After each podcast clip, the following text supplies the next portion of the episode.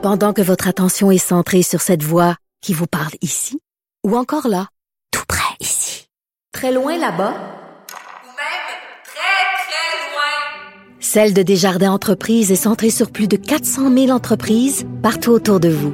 Depuis plus de 120 ans, nos équipes dédiées accompagnent les entrepreneurs d'ici à chaque étape pour qu'ils puissent rester centrés sur ce qui compte, la croissance de leur entreprise.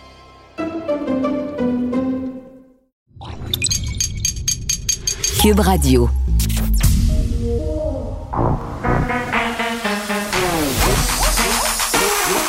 Elle a une opinion sur tous les sujets. Pour elle, toutes les questions peuvent être posées. Geneviève Peterson. Cube, Cube- Cube- Cube Radio. Salut tout le monde, j'espère que vous allez bien. Bon lundi, hein, jour de rentrée scolaire au secondaire. Est-ce qu'il y avait de la fébrilité dans l'air chez vous hier soir? Chez nous, euh, j'avais pas mes enfants, pour être parfaitement honnête, ils étaient chez leur père, mais je me suis quand même informée. Mes enfants, ma fille qui est au secondaire, avait très, très hâte euh, de retourner, de voir ses amis parce qu'évidemment, depuis le couvre-feu, les nouvelles mesures sanitaires resserrées, elle n'avait plus le droit vraiment euh, de voir ses amis, même dehors, là, parce qu'on le sait, euh, même si tu marches à deux mètres de distance, la tentation de se rapprocher, même sans faire exprès, elle est là. Donc, les adolescents qui trouvent ça très, très lourd et qui étaient sans doute très, très heureux de se retrouver ce matin. Beaucoup de procédures liées au masque, de procédures justement, qui, qui va être distribué ou qui a été distribué euh, à compter de ce matin à tous les étudiants au secondaire. Un masque qu'on va changer deux fois par jour. Ce qui est une très, très bonne affaire parce que la gestion des masques en tissu, c'est loin d'être évident. On le fait avec nos enfants du primaire, euh, mais on le sait, manipuler ces masques-là toute la journée, euh, à un moment donné, à la fin, ça devient un peu douteux. On, on est à se demander si le masque en tissu est vraiment efficace. On nous parlait de deux masques en tissu. Par ailleurs, au primaire, j'ai découvert depuis que c'est recommencé l'école que c'est plutôt trois. Hein, avec l'hiver, euh, l'humidité, la neige, dès que les masques en tissu deviennent humides, ils sont plus bons à grand chose. Donc, c'est plus de trois masques qu'il faut laver à chaque soir. Ça coûte cher. Donc, la distribution euh, des masques de procédure va bon train dans les écoles et euh, je me demandais comment les ados allaient recueillir ça, accueillir ça, cette mesure-là qui s'additionne quand même aux mesures qui sont déjà mises en place dans les écoles secondaires. Et pour ceux à qui j'ai parlé depuis le matin, ça se passe bien. Ils me disent, euh, on est content de retrouver nos amis. Le masque de procédure est beaucoup plus confortable que le masque en tissu et on se sent plus en sécurité. Parce qu'il y a ça aussi.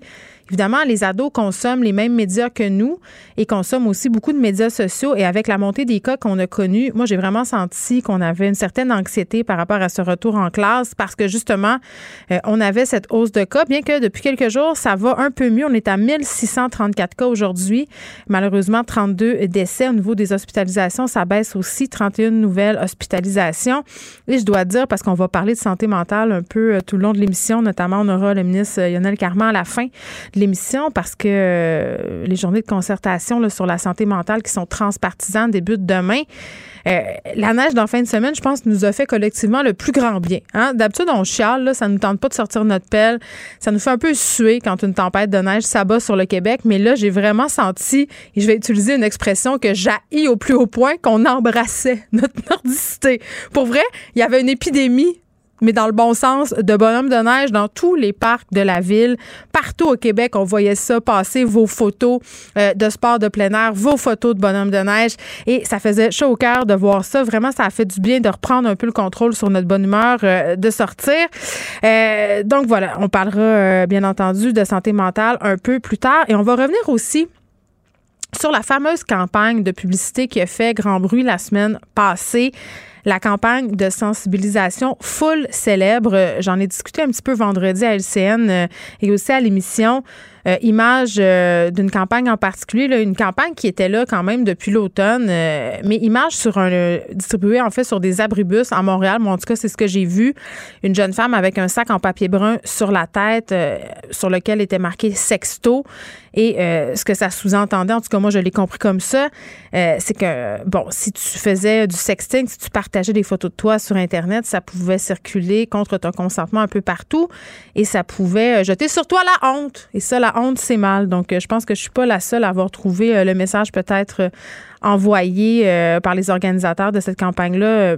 Plus ou moins réussi seront là parce qu'ils tenaient à réagir.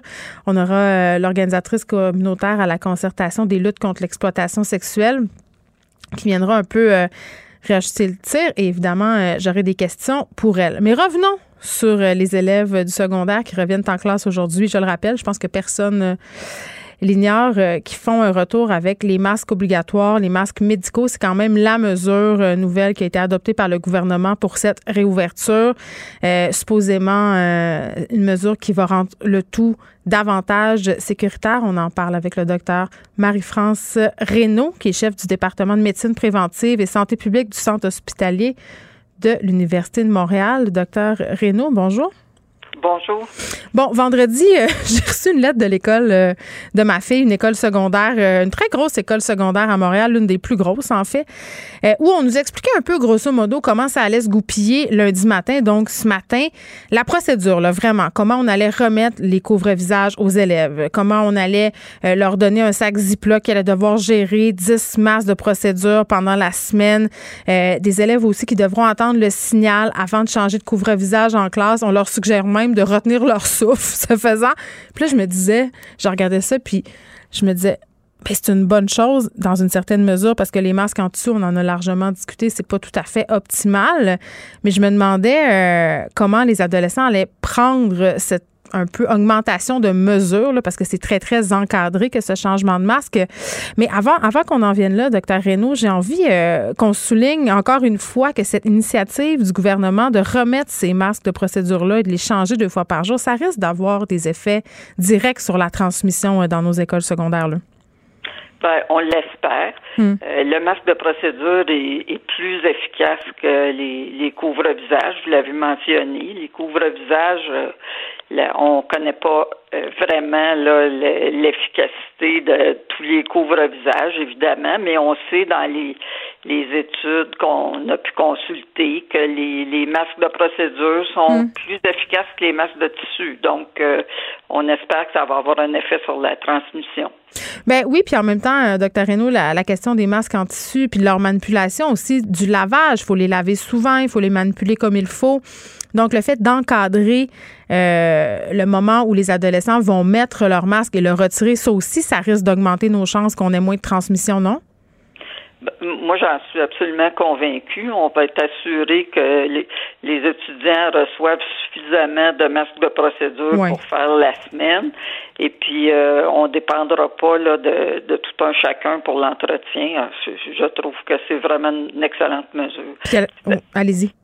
Oui, ben ça se peut que le premier matin, ce soit un peu difficile, là, puis que, avant que la, la mesure soit mise en place, Ouais. ça se rôde, mais moi j'ai bien confiance là, que ça va se faire euh, assez facilement. Ben oui, puis je vous disais euh, tantôt que ça m'inquiétait un peu parce que c'est beaucoup d'étapes. Je me disais, nos ados, mon Dieu, depuis le départ, ils doivent quand même s'adapter beaucoup. L'école a beaucoup changé hein, depuis le début de la pandémie. Là. Euh, tout ce dont ils avaient l'habitude a été euh, bouleversé et je me disais, bon, peut-être que ça va contribuer, si on veut, à, à les achaler encore plus, mais force est d'admettre que non, euh, j'ai pas l'impression, euh, docteur Reynaud, parce que juste avant euh, de vous parler, avant l'émission, je me suis dit, je vais texter ma fille, savoir comment ça se passe à son école. Elle me dit, Écoute, ça se passe bien, maman, c'est facile, on se sent plus en sécurité et surtout, c'est plus confortable, les masques de Ah procédure. oui. Absolument. Les, les couvre-visages, c'est lourd à porter, c'est suffocant, tandis que les masques de procédure, on les sent pas, c'est vraiment beaucoup plus léger. Moi, je pense qu'on va avoir une meilleure euh, adhésion des masques qui vont être mieux portés, justement parce qu'ils sont plus confortables puis qu'on les oublie plus facilement. Ben oui, c'est vrai. Puis en même temps, euh, il y a la question des masques quand même qui vont être trop grands, trop petits. On a toutes, euh, on n'a pas tous et toutes le même visage. Ça, qu'est-ce qu'on fait avec ça? Ben, chez les euh, chez les étudiants du secondaire, on pense que les, les masques pour adultes là vont faire une majorité de euh, d'enfants, mais euh, d'adolescents. Euh, il faudra peut-être penser à des masques pédiatriques, effectivement, là, pour ceux qui commencent le, le secondaire. Il y a, il y a des, euh, des tailles plus petites là, qui, euh, qui seraient éventuellement disponibles. On va voir à l'usage si ça- c'est un, un vrai problème. On- si c'est un vrai problème, il y aura une solution. Est-ce qu'on en aurait euh, suffisamment euh, de ces masques pédiatriques-là? Parce que c'est quand même un enjeu. Je sais qu'il y a beaucoup de parents du primaire Oui. qui souhaiteraient que les masques euh, procéduraux euh, se retrouvent aussi dans leurs écoles. Oui, ben la, la transmission au primaire est quand même moins euh, grande qu'au, secondaire. là. Ouais. Les, les, les, surtout les tout petits, euh, les recommandations, par exemple, là, du, du, CDC américain, euh, met plus de nuances là, dans la recommandation de, de masques pour les, les tout petits. Là. Ça dépend vraiment de la situation épidémiologique. Puis s'ils sont habitués d'en porter euh, culturellement, les Chinois, les enfants chinois portent plus facilement des masques, sont habitués d'en porter depuis depuis tout petit. Ici, c'est pas hmm. nécessairement la même chose. Alors, le primaire, c'est c'est d'autres enjeux. Mais la, la bonne nouvelle, quand même, c'est qu'on est devenu beaucoup plus euh, autosuffisant en termes de production de masques de procédure au Québec mm. qu'on ne l'était au début de la pandémie, où ça a été un enjeu euh, incroyable d'avoir de la disponibilité de, de, masques, même pour nos travailleurs de la santé. Mm. Alors maintenant, je pense que s'il y a un marché, euh, on a des entreprises qui vont être capables de répondre. En même temps, vous me dites que le virus se, se transmet pardon, moins aux primaires, mais ce qu'on peut lire quand même depuis quelques jours dans différents médias, c'est que la variante, les variantes qu'on est en train de découvrir de la COVID-19 seraient plus contagieuses chez les jeunes enfants. Ça, ça inquiète les parents.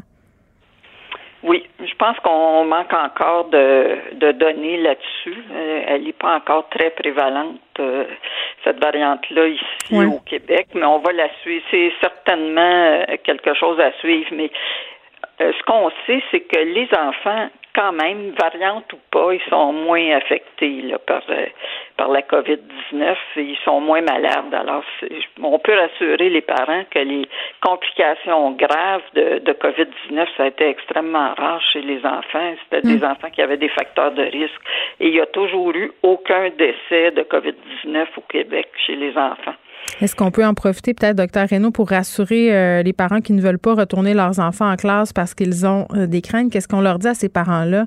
Euh, parce que des parents québécois là, qui ont intenté une poursuite contre le gouvernement du Québec pour que ça soit un peu comme en Ontario, c'est-à-dire qu'on offre l'école virtuelle à tous ceux qui le souhaitent. Parce qu'en ce moment, au Québec, c'est ceux qui ont une condition particulière qui peuvent se, se revendiquer de cette option-là. Oui, ben étant témoin dans cette cause-là, je préférerais ne oh! pas la commenter. Parfait. On, va aller euh, sur une autre question. Je veux qu'on se parle des rassemblements, docteur euh, Reynaud, euh, parce que les masques, c'est une chose, mais je pense que ce que nous ont appris les derniers mois, c'est que ce qui favorisait beaucoup les transmissions puis les cas dans les écoles secondaires, notamment, c'était les rassemblements qui avaient lieu en dehors des heures de classe. Oui, tout à fait. Euh, c'est probablement le mode principal de transmission euh, à l'école, les, rassemblements à l'extérieur des, heures de classe. Puis en ce sens-là, le couvre-feu, est-ce que selon vous, ça va aider? Ben, moi, je pense que le couvre-feu commence à montrer son efficacité. Hmm. Et puis, beaucoup de parents m'ont mentionné que c'était très difficile pour eux de convaincre leurs adolescents de pas sortir le soir, puis c'était des discussions interminables à ce sujet-là, et que leur couvre, le couvre-feu leur fournit un, argument assez imparable, que c'est beaucoup plus facile euh, pour eux de leur dire de rester à la maison, étant donné les amendes, la surveillance, le, euh, l'aspect légal euh, absolument incontournable. Donc, je pense que ça va diminuer les, les rassemblements. Et, et, moi, je trouve les chiffres des derniers jours assez encourageants là, par rapport à l'efficacité du couvre-feu. Oui, parce qu'au début, on nous disait euh, peut-être de pas de pas vendre la peau de l'ours avant de l'avoir tué, mais là, force est d'admettre qu'on est quand même au bout de deux, trois jours où les chiffres sont plus encourageants. Donc, c'est tentant de se dire, ben écoutez, les mesures fonctionnent. Là. Oui, c'est sûr qu'au départ, euh, on comparait avec d'autres endroits où des couvre-feux avaient été instaurés, mais où les bars et les restaurants étaient ouverts. Donc, on se disait que chez nous, ça va avoir un effet supplémentaire. On a déjà fermé tous nos lieux de rassemblement, mm. mais il semble que oui, il semble que oui. Très bien. Docteur Marc-France Reynaud, qui est chef du département de médecine préventive et santé publique du CHUM. On se parlait de cette première journée de rentrée au secondaire qui semble euh, se passer très bien, honnêtement. Là, je pense que l'avenue de ces masques procéduraux à l'école, euh, c'était vraiment une bonne idée, c'était une bonne chose. Je veux qu'on euh, revienne peut-être un peu sur le couvre-feu parce que c'est vrai que c'était compliqué pour plusieurs parents. Puis tu sais, quand j'entends des gens dire Ah, mais les parents, ils ont juste à mettre leur culotte. C'est vous autres qui décidez. C'est vous autres qui empêchez vos enfants ou non de sortir. À un moment donné, c'est vous qui l'avez, l'autorité. Euh, oui, effectivement, mais en même temps, euh, c'est assez compliqué et complexe d'expliquer à un adolescent que la faculté là, de s'obstiner en bon français, puis d'expliquer pourquoi c'était correct, il y a deux mois, d'aller prendre une marche à deux mètres de distance, de voir ses amis au parc. Pourquoi cet été, on a pu voir des amis dans la cour? Et là, tout à coup, c'est plus correct. Tu puis c'est logique, là, dans le sens où les cas s'accumulent, où la situation s'est vraiment dégradée, mais eux, ils suivent pas nécessairement les mêmes nouvelles que nous, font pas nécessairement les mêmes liens. Donc, c'est vrai qu'en ce le couvre-feu a énormément aidé et a aidé aussi certains enfants, certains ados à comprendre la gravité de la situation dans laquelle on se trouve. Donc, vraiment, là, à ce niveau-là, je pense que ça va aider parce qu'on le sait, moi, j'en voyais des gangs de jeunes, puis je veux pas jeter la pierre sur les jeunes. Pour vrai, là, ça avait été moi. Euh, quand j'étais jeune qui avait été en situation pandémique, je pense que j'aurais été peut-être la première à vouloir sortir le soir, à vouloir voir mes amis, parce qu'à cet âge-là, on a un sentiment euh, d'être invincible, on a un sentiment, euh, une pensée magique, hein, puis il y en a aussi qui la conservent à l'âge adulte, cette pensée magique-là. Par ailleurs, là, mais euh, c'est ça, je veux pas les blâmer, les jeunes, mais on les voyait le soir, puis on les voyait ne pas respecter la distanciation sociale quand tu es avec des gens les 30 premières minutes, ça va, tu te rappelles les règlements, mais là, tu ris, tu fais des jokes, euh, tu veux montrer quelque chose sur ton téléphone, et oups, tout à coup, euh, tu te rapproches. Donc, c'est une bonne affaire. Et là, les paris sont ouverts. Est-ce que, est-ce que vous pensez que le couvre-feu va se terminer le 8 février tel que prévu? Euh, moi, je vous dis tout de suite, ça à quoi je m'attends, puis j'ai pas la science infuse, c'est un petit jeu auquel on joue. Moi, je pense que le couvre-feu va peut-être se prolonger un petit peu, mais que certains commerces vont rouvrir on saura euh, peut-être davantage si euh, bon les commerces non essentiels vont rouvrir. Je pense pas que les bars et les restaurants vont rouvrir, mais les commerces de services, je parle des centres de coiffure, peut-être les trucs d'esthétique où on n'avait pas nécessairement d'éclosion. Est-ce qu'on va aussi repermettre aux magasins de vendre des produits non essentiels? Parce que ça aussi, c'est un méchant problème. Moi, je pense que ça va être un heureux mélange de tout ça le 8 février. On verra. Pour elle, une question sans réponse n'est pas une réponse. Geneviève Peterson. Cube Radio. Salut Nicole, je suis contente de te retrouver. Oui, bonjour Geneviève. T'as-tu profité de l'hiver en fin de semaine? Moi, je voulais savoir si t'étais une femme d'hiver. On ne te connaît pas beaucoup, Nicole. Ben oui, moi, je suis, quelqu'un qui, qui est très heureuse de vivre dans quatre saisons. Alors, j'ai du plaisir l'hiver, du plaisir l'été. Au printemps, moins quand les inondations, parce que je reste sur le bord de l'eau. Mais, ouais. Euh, ouais, ça, c'est moins drôle. Mais à part de ça, euh, j'aime bien toutes les saisons, honnêtement. T'es-tu du genre à avoir fait un bonhomme de neige? Euh, peut-être pas le bonhomme, mais je m'amuse avec mes chiens beaucoup, beaucoup qui ont beaucoup de plaisir dans la neige, eux autres. Ah, fait que tu peux te revendiquer de l'après-couvre-feu, toi, parce que tu as des chiens. On peut voir Nicole Gibault, hein, après le couvre-feu, passer 8 heures promener son chien. Même pas, je suis dans ma cour, puis ils sont avec moi, puis on a bien du plaisir, fait qu'on reste chez nous. Faudrait peut-être que je te l'emprunte, Nicole, pour pouvoir aller marcher. Mais en fin de semaine, je me cherchais un chien à promener sans blague. Euh, pas après le couvre-feu, avant, parce que je trouve que marcher sans but, sans chien, ça comme pas. Je sais pas, c'est comme moins le fun. OK, euh, on se parle euh, différents sujets liés à la justice qui ont attiré notre attention. On revient sur le cas malheureux de cette fillette de Laval, premier meurtre malheureusement euh, de cette année, une enfant de 7 ans. La femme accusée de négligence criminelle ayant causé la mort de cet enfant-là a été libérée sous condition. Oui, euh, j'attends une information. Je sais pas si quelqu'un, mais oui, moi je suis, je, me demande la question suivante pour l'avoir vécu, comme je te dis, à peu près, je sais pas combien de tonnes de fois. Mm-hmm. Est-ce que ça a été une, euh, une requête pour euh, remise en liberté contestée? Est-ce qu'on s'est argumenté devant le tribunal où la couronne et la défense se sont entendus, ce qui arrive à peu près à 90% dans les cas? Et, euh, et, et et d'après ce que j'ai compris ce matin, c'est pour que ça se termine rapidement, je, je vais aller à l'hypothèse que c'est probablement une entente. Et ça, je dis bien sous toute réserve. Je vais probablement obtenir le renseignement très, très rapidement, peut-être pendant qu'on va se parler. Mais tu nous le diras. Oh, oui, c'est ça. Une demande de, de, de, de liberté. Premièrement, la règle, c'est la mise en liberté. Ça, c'est au code criminel. Parce mm. que pourquoi? Parce que c'est fondé sur la sur la présomption d'innocence, puis etc. On comprend tout ça. Accepter qu'il y a un renversement de fardeau de preuve. Et évidemment, euh, il y a des critères. Et il y a des critères, euh, j'entendais par contre, le procureur, l'avocat de madame qui disait euh, qu'on n'a pas, on voit pas qu'il y ait un problème pour la simple et bonne raison qu'elle elle ne représente pas un danger pour la société. Mais c'est pas le seul critère. Euh, honnêtement, là, il y a beaucoup d'autres critères. C'est pour ça que peut-être que c'est plus négocié qu'autre chose. Euh, euh, maintenant, ce que ce que je je pourrais vous dire là-dessus, c'est que il y a un critère qu'on a toujours mis de l'avant depuis l'affaire Turcotte, c'est euh, évidemment que cette euh, détention ou ce manque de détention, si on ne détient pas cette personne-là, ça minerait la confiance du public envers le système d'administration de la justice. Euh, mais bon, je viens recevoir une, une information à l'effet que ça semble être une entente. Bon. Euh, alors, si c'est une entente, je peux un petit peu plus comprendre parce qu'à mon avis, on aurait probablement plaidé le critère de miner la confiance du public dans l'administration de la justice, à moins, parce que c'est un critère qui est fortement lié à la preuve, euh, à la preuve dans le dossier. Si c'est une preuve oui, une bonne preuve, une très bonne preuve, mais où il y aurait une possibilité de défense euh, assez euh, évidente, hmm. On fait attention dans ce temps-là pour la remise en liberté fondée sur ce cette condition-là, entre autres. En tout cas, il semble, sous toute réserve de confirmation officielle, que c'est une entente. Donc, le procureur de la Couronne, le procureur de la Défense, pour toutes les raisons qui leur appartiennent parce qu'on veut pas dévoiler grand chose. Hein. Puis même nous, euh, je me souviens très bien quand on me disait on s'entend pour remettre l'accusé en liberté. On n'a aucun contrôle. Il hein. faut que les gens sachent ça. Il n'y a pas un juge qui a un contrôle sur la décision du procureur de la couronne de remettre quelqu'un en liberté. On ne peut pas dire ben moi je suis pas d'accord. Faites l'enquête sur remise en liberté, puis c'est moi qui va décider comme juge. Hmm. Ça se fait pas. Euh, et évidemment, lorsqu'on passe à l'étape que c'est le juge qui décide, oui, là, ça va.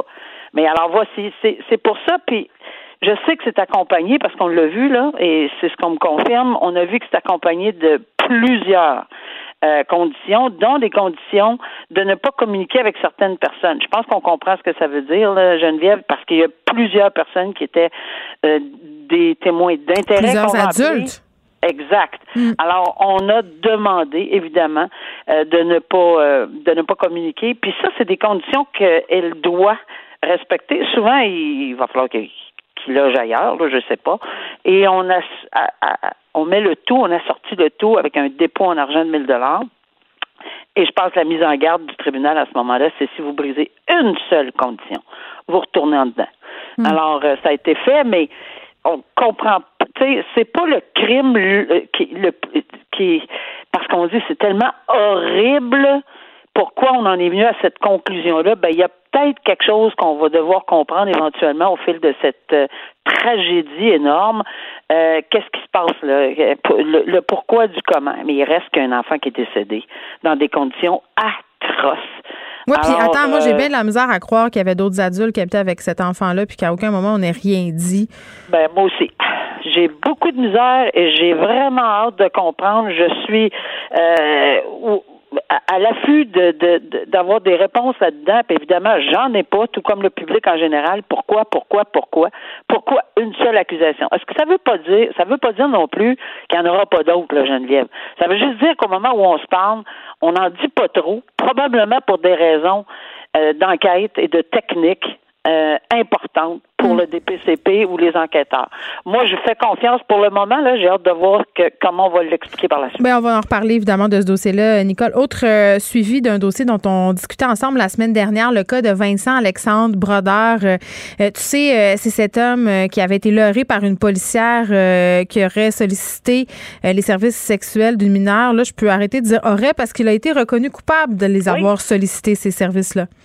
Oui, puis c'est au terme de, de délibération, en fait, le procès la semaine dernière. On a parlé euh, euh, au jour 1, pratiquement au jour 2, et puis on suivait un petit peu le dossier ensemble. Mais devant jury, donc toujours un peu. Exactement, on faisait attention aussi, mais il y avait le témoignage, on rappelle aux gens, la, la policière a dit que, bon, évidemment, elle avait fait un espèce de scénario, puis elle, avait mis des annonces, elle, il a répondu à l'annonce, elle l'avait mis en garde deux fois plutôt qu'une et plus euh, qu'il s'agissait de, de, personnes mineures. Il a nié, parce qu'il a décidé et choisi de témoigner, il a nié tout ceci, mais, et on le rappelait, la dernière intervention qu'on a faite ensemble, c'est le jury hmm. euh, qui a la responsabilité de de voir s'il croit un, l'autre, un peu des deux, etc.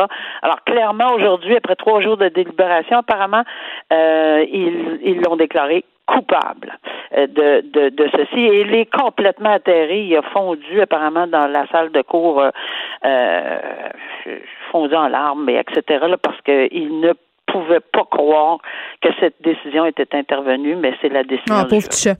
Bon. Mais à ce moment-là, ben, on sait très bien que l'appel existe toujours, là, mais si c'est juste sur une question de fait, il va y avoir de la misère. Puis surtout ne fera pas brailler d'avoir sollicité euh, les services sexuels de jeunes filles de 16 ans. Bon, alors, c'est la décision du jury.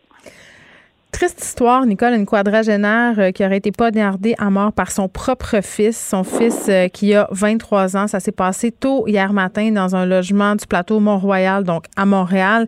Vraiment, les réactions des proches, euh, c'est la consternation des gens qui disent qu'il était super gentil avec sa mère, qui comprennent pas comment ça a pu se produire. Un peu le même type de commentaires qu'on voit souvent dans ces cas-là. Et je spécifie là, pour, pour qu'on comprenne bien. Euh, cet homme-là, donc le fils de la dame en question, Francis Normand, habitait avec sa mère depuis plus d'un an au rez-de-chaussée dans un triplex.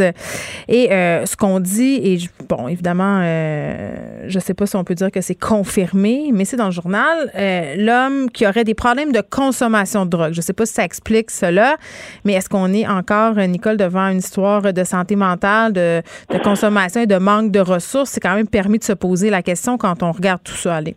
Ah, c'est tout à fait permis de se poser la question. On ajoute le tout dans un contexte de pandémie avec des restrictions, avec euh, une, une espèce de sensibilité à la santé mentale de, de, de tous les citoyens, mais beaucoup exacerbée par évidemment toutes les consignes et toutes les. Ben, c'est sûr qu'on est dans un contexte assez particulier et malheureusement euh, les excès ou les abus et oui c'est vrai moi aussi j'ai lu exactement en restant toujours prudent parce qu'on ne sait pas parce que c'est pas. Mais c'est des oui-dire de voisins, de personnes. Fait que c'est pas validé devant un tribunal. donc c'est pour ça qu'on est toujours un peu prudente. C'est normal. Mais ce qu'on qu'on se dit, par exemple, ensemble, et ça, on a le droit comme société de se dire que c'est très, très désolant de voir qu'à travers tout ceci, peut-être qu'on manque d'effectifs. pas peut-être. On manque d'effectifs. On manque de probablement de, de personnes ressources.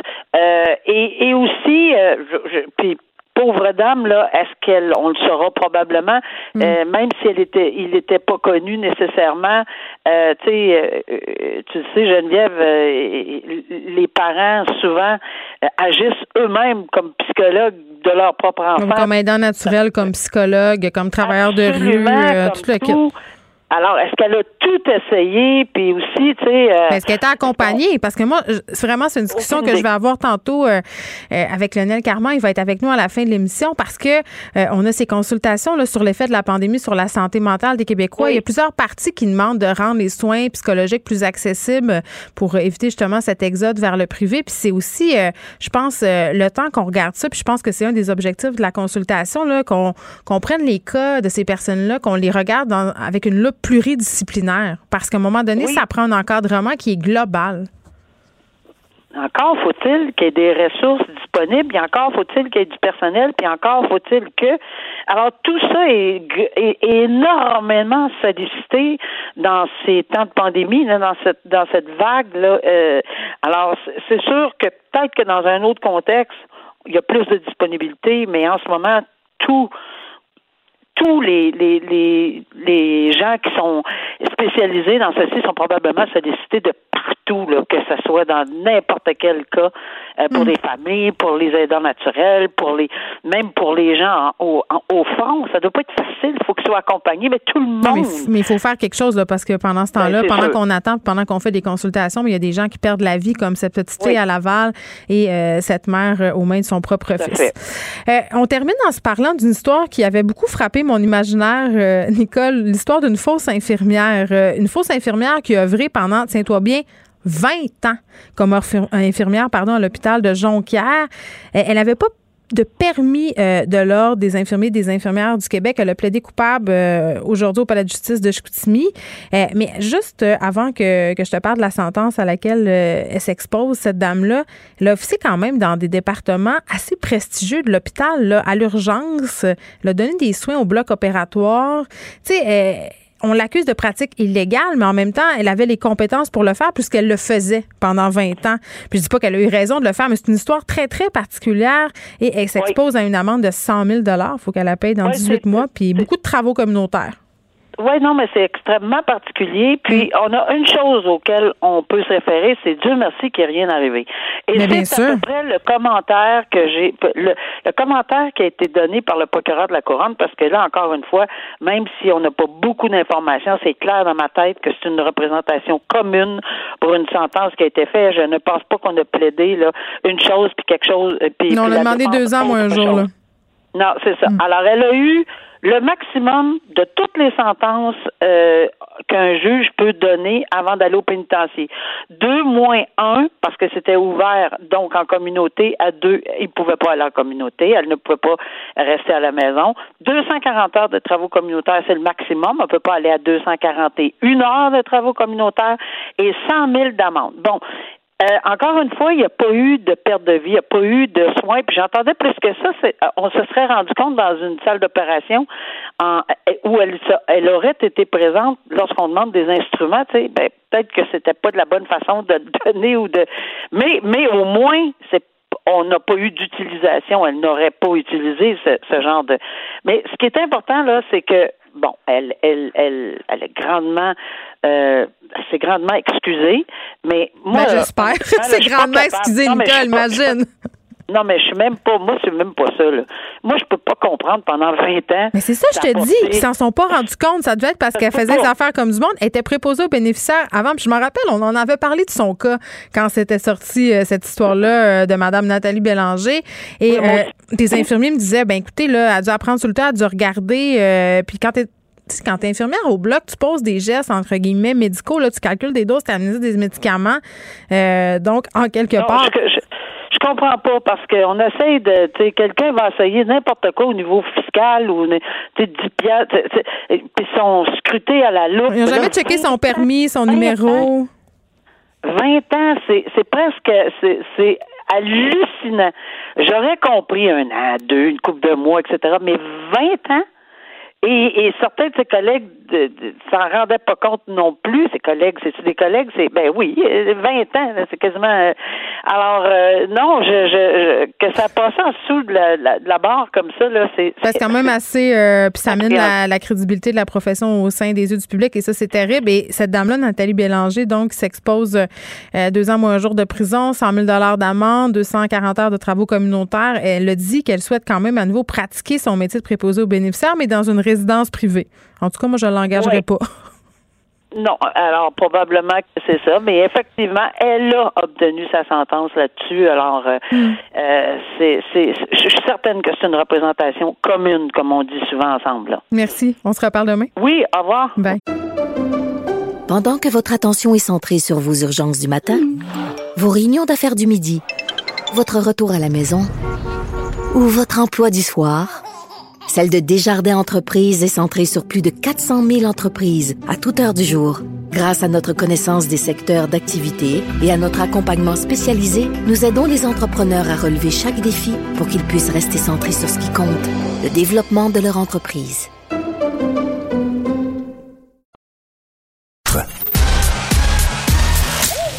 Geneviève Peterson. Elle réécrit le scénario de l'actualité tous les jours. Vous écoutez Geneviève Peterson. Cube Radio. On se parle d'un dossier sur la commission Charbonneau. Ça fait cinq ans et ça ira encore plus mal au ministère euh, des Transports. On est avec Jean-Louis Fortin, qui est directeur de notre bureau d'enquête, qui est avec nous chaque lundi. Salut Jean-Louis. Salut Geneviève. Bon, écoute, rien ne va plus, c'est le cas de le dire. Euh, ça fait cinq ans, la commission euh, Charbonneau, et force est d'admettre, c'est ce qu'on apprend un peu en lisant votre dossier ce matin dans le journal, que ça va de mal en pis au ministère des Transports. Puis, euh, je tiens à saluer le courage de mon collègue Nicolas Lachance, qui Oui. plongé là-dedans. Tu sais, le MTQ, là, bon, on a en tête un immeuble en béton gris, le, le complexe G à Québec ou le 500 René Lévesque à Montréal. Tu sais, c'est c'est drabe un peu, c'est tout plein de fonctionnaires, euh, c'est des structures, c'est des documents, c'est bon. Puis c'est pas le genre de sujet normalement qui euh, c'est pas pas toujours plaisant d'aller fou- mettre ton nez là-dedans pour voir comment ça se passe, mais quand on y va, une chance qu'on le fait parce qu'on se rend compte qu'il il y, a- des sérieuses lacunes. hein. Bon, alors, euh, je te, ramène effectivement cinq ans en arrière, mais même dix ans en arrière. Mhm. Il y avait au NTQ, là, c'était une porte ouverte à la collusion puis à la corruption parce qu'il y avait personne qui vérifiait à l'interne. Euh, euh, ne serait-ce que quand il y avait des allégations, un entrepreneur qui, appelait pour se plaindre, de dire Moi, j'ai soumissionné en bonne et due forme, puis ça a l'air arrangé avec le gars des vues, ça a l'air d'être un ami euh, d'un- tel qui a eu le contrat, puis il n'y avait pas, bref, il n'y avait pas de chien de garde. Et une des recommandations de la commission Charbonneau, c'était de s'assurer qu'au NTQ, on a une forme de mécanisme de, de surveillance, au moins que la division des enquêtes soit, soit compétente. Fait que là, ben, tu, tu, tu, tu peux imaginer un peu notre désarroi quand on a, quand on a constaté que non seulement la division des enquêtes au NTQ n'a pas été bonifiée, au contraire, là, elle a presque été vidée complètement de ses talents. Mais attends, au départ, on avait combien? euh, Tu vois bien que ça ne fonctionne on, pas. peut, là. on, peut que, on peut colluser, là, c'est un moyen temps. C'est ça que je comprends, moi. C'est ça. Puis le, le, la réponse facile euh, du gouvernement aujourd'hui, je les vois déjà venir, là, ça va être ben là, euh, euh, il y a l'AMP qui existe, l'Autorité des marchés publics, il y a Ouais. l'UPAC, c'est normal qu'il n'y ait pas d'enquêteur au MTQ. Là, un instant, là, Et le, le rôle de ces enquêteurs-là, c'est de non seulement d'intervenir quand il y a des cas avérés, là, mais c'est aussi là, de prévenir et de les détecter. C'est-à-dire que de- d'empêcher qu'il y ait une situation qui permette une fraude comme ça. Puis, justement, il y a deux ans, on le sait, il y a, euh, il y a deux, trois ans, il avait été intervenu sur le chantier de l'échangeur Turco, qui est un des plus gros chantiers au Québec. Puis là, cette enquête-là, on se rend compte qu'elle est abandonnée aujourd'hui. là. C'est comme, puis Nicolas Lachance a vraiment parlé à plusieurs sources là-dedans, des gens très, très bien placés au ministère, Ouais. des gens également qui ont, qui ont quitté, rendus dans le cœur en disant ça fonctionne pas, le climat de travail est toxique, puis je- ce qu'on nous dit essentiellement, c'est comme si le ministère voulait se cacher les yeux. On pense qu'en en ne voulant pas, en, ne, en, en ne- se donnant pas les outils pour voir s'il y a de la collusion ou de la corruption, ben, on n'en verra pas, donc c'est comme s'il n'y en avait pas. là. Mais qu'est-ce que tu veux dire? Parce qu'un des trucs qui avait été soulevé, euh, Jean-Louis, par la vérificatrice euh, générale, dans le temps, c'est la lourdeur, si on veut, euh, de la bureaucratie. Euh, on gérait pas super bien le suivi des contrats publics. Qu'est-ce qu'il y en est de cette situation-là aujourd'hui? Que clairement, ça n'a pas changé. Même il y a une source qui nous dit que ça, ça a empiré. Puis c'est pas. Je comprends que le, le- le navire est pas. C'est pas facile de, de faire un virage à 180 degrés. C'est des structures qui sont très, très, très lourdes. Oui, mais là, ça fait cinq ans. Je comprends, au bout de six Ouais. mois, que tu n'as pas eu le temps euh, de t'adapter à toutes les demandes qui ont été faites et à, à, justement euh, changer tes habitudes et ta façon de faire à l'interne. Mais là, ça fait cinq ans. Cinq ans. Effectivement. Puis quand on regarde pourquoi les postes d'enquêteurs au MTQ sont vacants, hein, si c'était pas nécessaire, on les aurait éliminés. Ils sont vacants depuis 18 mois, la majorité de ces postes-là. Puis là, ben, on nous a répondu, ben, écoutez, il y a un processus de dotation qui est en cours, il y a eu des réaménagements, c'est pas trop clair. tu sais. Mais c'est pas normal que ça prenne 18 mois avant. À 18 mois, il y a le temps de s'en passer des affaires. là. Je veux dire que dans, je connais pas beaucoup d'entre- d'entreprises privées que ça fait 18 mois qu'il y a un poste qui est à combler, puis ah, qu'est-ce qu'on pourrait bien. ah, on va y penser encore un peu. Non, non, t'agis, là. Puis c'est c'est- c'est ce qui ne semble pas euh, se produire présentement au, au ministère des Transports. Puis quand tu me parles de climat euh, toxique, là, on est passé euh, vite. Qu'est-ce qui se passe exactement? Qu'est-ce qui a été dit aux journalistes? C'est assez particulier ça parce qu'il va y avoir des, des, des audiences, c'est-à-dire qu'il y a eu des plaintes en bonne et due forme qui ont été déposées. Puis euh, la, la commission de la, de la fonction publique euh, devra les analyser. Ce qu'on sait entre autres, c'est que depuis mars 2019, euh, il y a eu au moins trois cas d'employés qui sont fait dire que leur poste était aboli suite à des, des allégations de harcèlement psychologique. C'est-à-dire que tu te plains que ton boss euh, euh, fait tel, tel manquement à ton endroit, que le climat de travail est pas bon, puis une couple de semaines après, tu fais ta job. Ça, c'est ce qui est allégué, évidemment. C'est Quel pas hasard, quand même, hein, Jean-Louis? ben, c'est ça. Donc, euh, clairement, il, il y a une problématique. Là. Il faudra suivre les audiences la Commission de la fonction publique. Ça aussi, malheureusement, c'est de la bureaucratie. Ça ne se règle pas en deux semaines. Hmm. Mais ce qu'on sait, c'est que tout ça s'est passé sous le règne de l'ancien sous-ministre Marc Lacroix. C'est bien important de dire qu'on n'a pas d'allégation précise à l'endroit de Marc Lacroix. Non, mais un peu critiqué quand même pas mal, oui, mais c'est lui qui devait c'est lui, si on veut, qui avait, qui avait le- le- les, coups des franches ou le dernier mot, sur- Mhm. qui avait la, la, la, la- la responsabilité ultime là-dedans. Donc, probablement que M. Lacroix va devoir euh, témoigner dans le cadre de ces audiences-là pour faire la lumière sur le climat de travail toxique parce que on en, là, on, le- le- faut- on est en pleine pandémie, là, mais il ne faut pas aller beaucoup plus loin en arrière, un an ou deux, pour se rappeler que les- le harcèlement, le climat de travail toxique, c'était au centre des préoccupations, puis on en parlait beaucoup pour dire qu'il faut assainir euh, ce, ce genre de les milieux de travail. Mm. À, à plus forte raison, un milieu de travail gouvernemental, là, euh, un ministère. Puis vraisemblablement, ça n'a pas été le cas au ministère des Transports. Bon, on peut lire euh, ce dossier dans le Journal de Montréal. Autre dossier qui a Ouais. beaucoup fait jaser, euh, Jean-Louis, on prend euh, quelques instants pour en parler parce que moi, en fin de semaine, j'étais catastrophée de voir ça, votre dossier sur les prêteurs sur gage qui profitent vraiment de la Mhm. détresse économique puis psychologique aussi des gens, disons-le, pendant la pandémie. Là. Ben oui, tu sais- Geneviève, si toi puis moi, on a besoin de- de- d'emprunter, de, on va à la banque, ils vont nous prêter sans problème. Il y a beaucoup de gens. Oh, on parle pour toi? malheureusement- ben non, toi aussi. C'est une blague. Mais mais- mais il y a beaucoup, il y a beaucoup de gens, malheureusement. oui. T'as eu, t'as fait faillite euh, une fois ou deux ou trois dans ta vie. T'as, t'as, euh, bon, euh, tu sais, une coupe de bad luck là. de Bref, t'es pas là, ben, solvable. c'est ça, la banque, la banque veut plus te traiter. Mais malheureusement, ils se tournent vers ces individus-là. Puis euh, Hugo Jonca, au bureau d'enquête, a fait tout un travail, là, non seulement de les identifier, mais aussi de tenter de savoir pourquoi ils ont les pratiques qu'ils ont. Parce qu'il faut bien comprendre, au Canada, là, le taux euh, qu'on considère usuraire, criminel, c'est 60% de taux d'intérêt. Tu n'as pas le droit de prêter à plus de 60 C'est On comprend bien pourquoi. Oui. Ben oui, c'est beaucoup. Non, non, mais c'est hallucinant. Même un prêt à déjà 40, moi, personnellement, je trouve ça déjà usuraire. C'est pas pour rien que ton solde de carte de crédit, là, il est à 20 Ouais. mais c'est mieux de le payer euh, avant l'échéance. Après ça, on pourrait se parler des taux, euh, on pourrait se parler des taux de Revenu Québec quand tu payes pas tes taxes avant. Attends, est-ce que c'est usuraire? Bon. Mais ça, c'est un autre dossier. Fait, fait que là, on est en train de se dire que 20 et 40 ça n'a pas d'allure. C'est, Ouais. des taux, euh, bon, euh, ça devrait être beaucoup plus bas. Mais imagine-toi que ces prêteurs-là, que Hugo Jonca a identifiés, prêtent à des taux de crédit annuels qui peuvent aller jusqu'à plus de 200 OK, fait que là, tu 200 creuses ta tombe à 20 encore plus. C'est ça qui se passe. C'est là. ça. Ils ont trouvé une façon, puis c'est ça qui est une zone d'ombre présentement dans la loi. C'est que quand tu prêtais une somme d'argent, je, je- j'essaie de rendre ça le plus simple possible, mais si je te prête, par exemple, 1000 dollars, Hmm.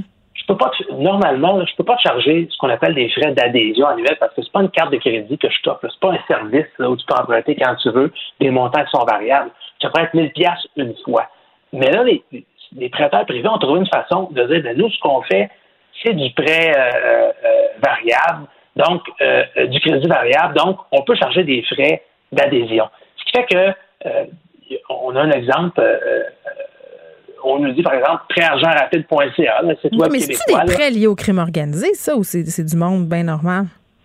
Écoute, là, je veux pas mettre tout le monde dans le même bateau, c'est très important, mais il y a certains des individus identifiés par notre bureau d'enquête qui, effectivement, euh, ont été mêlés dans le passé à des histoires de fraude, des histoires de trafic Mm. de stupéfiants, des, des, des fréquentations euh, très, très louches.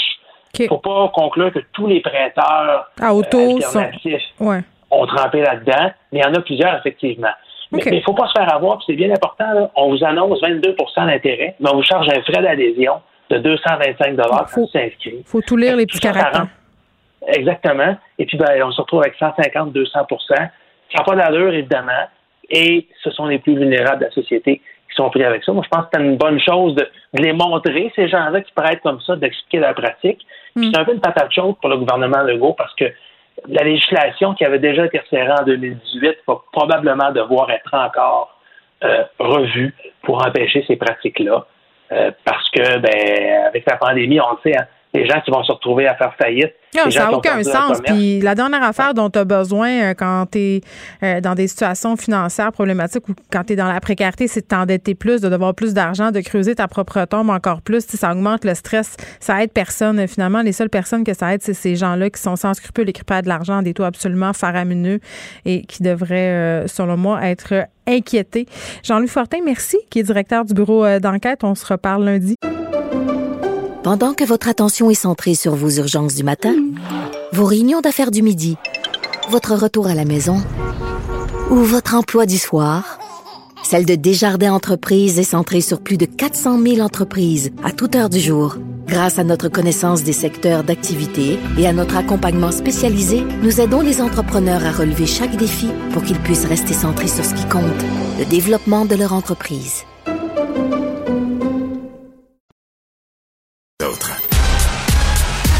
Geneviève Peterson. La déesse de l'information. Vous écoutez Geneviève Peterson. Cube Radio.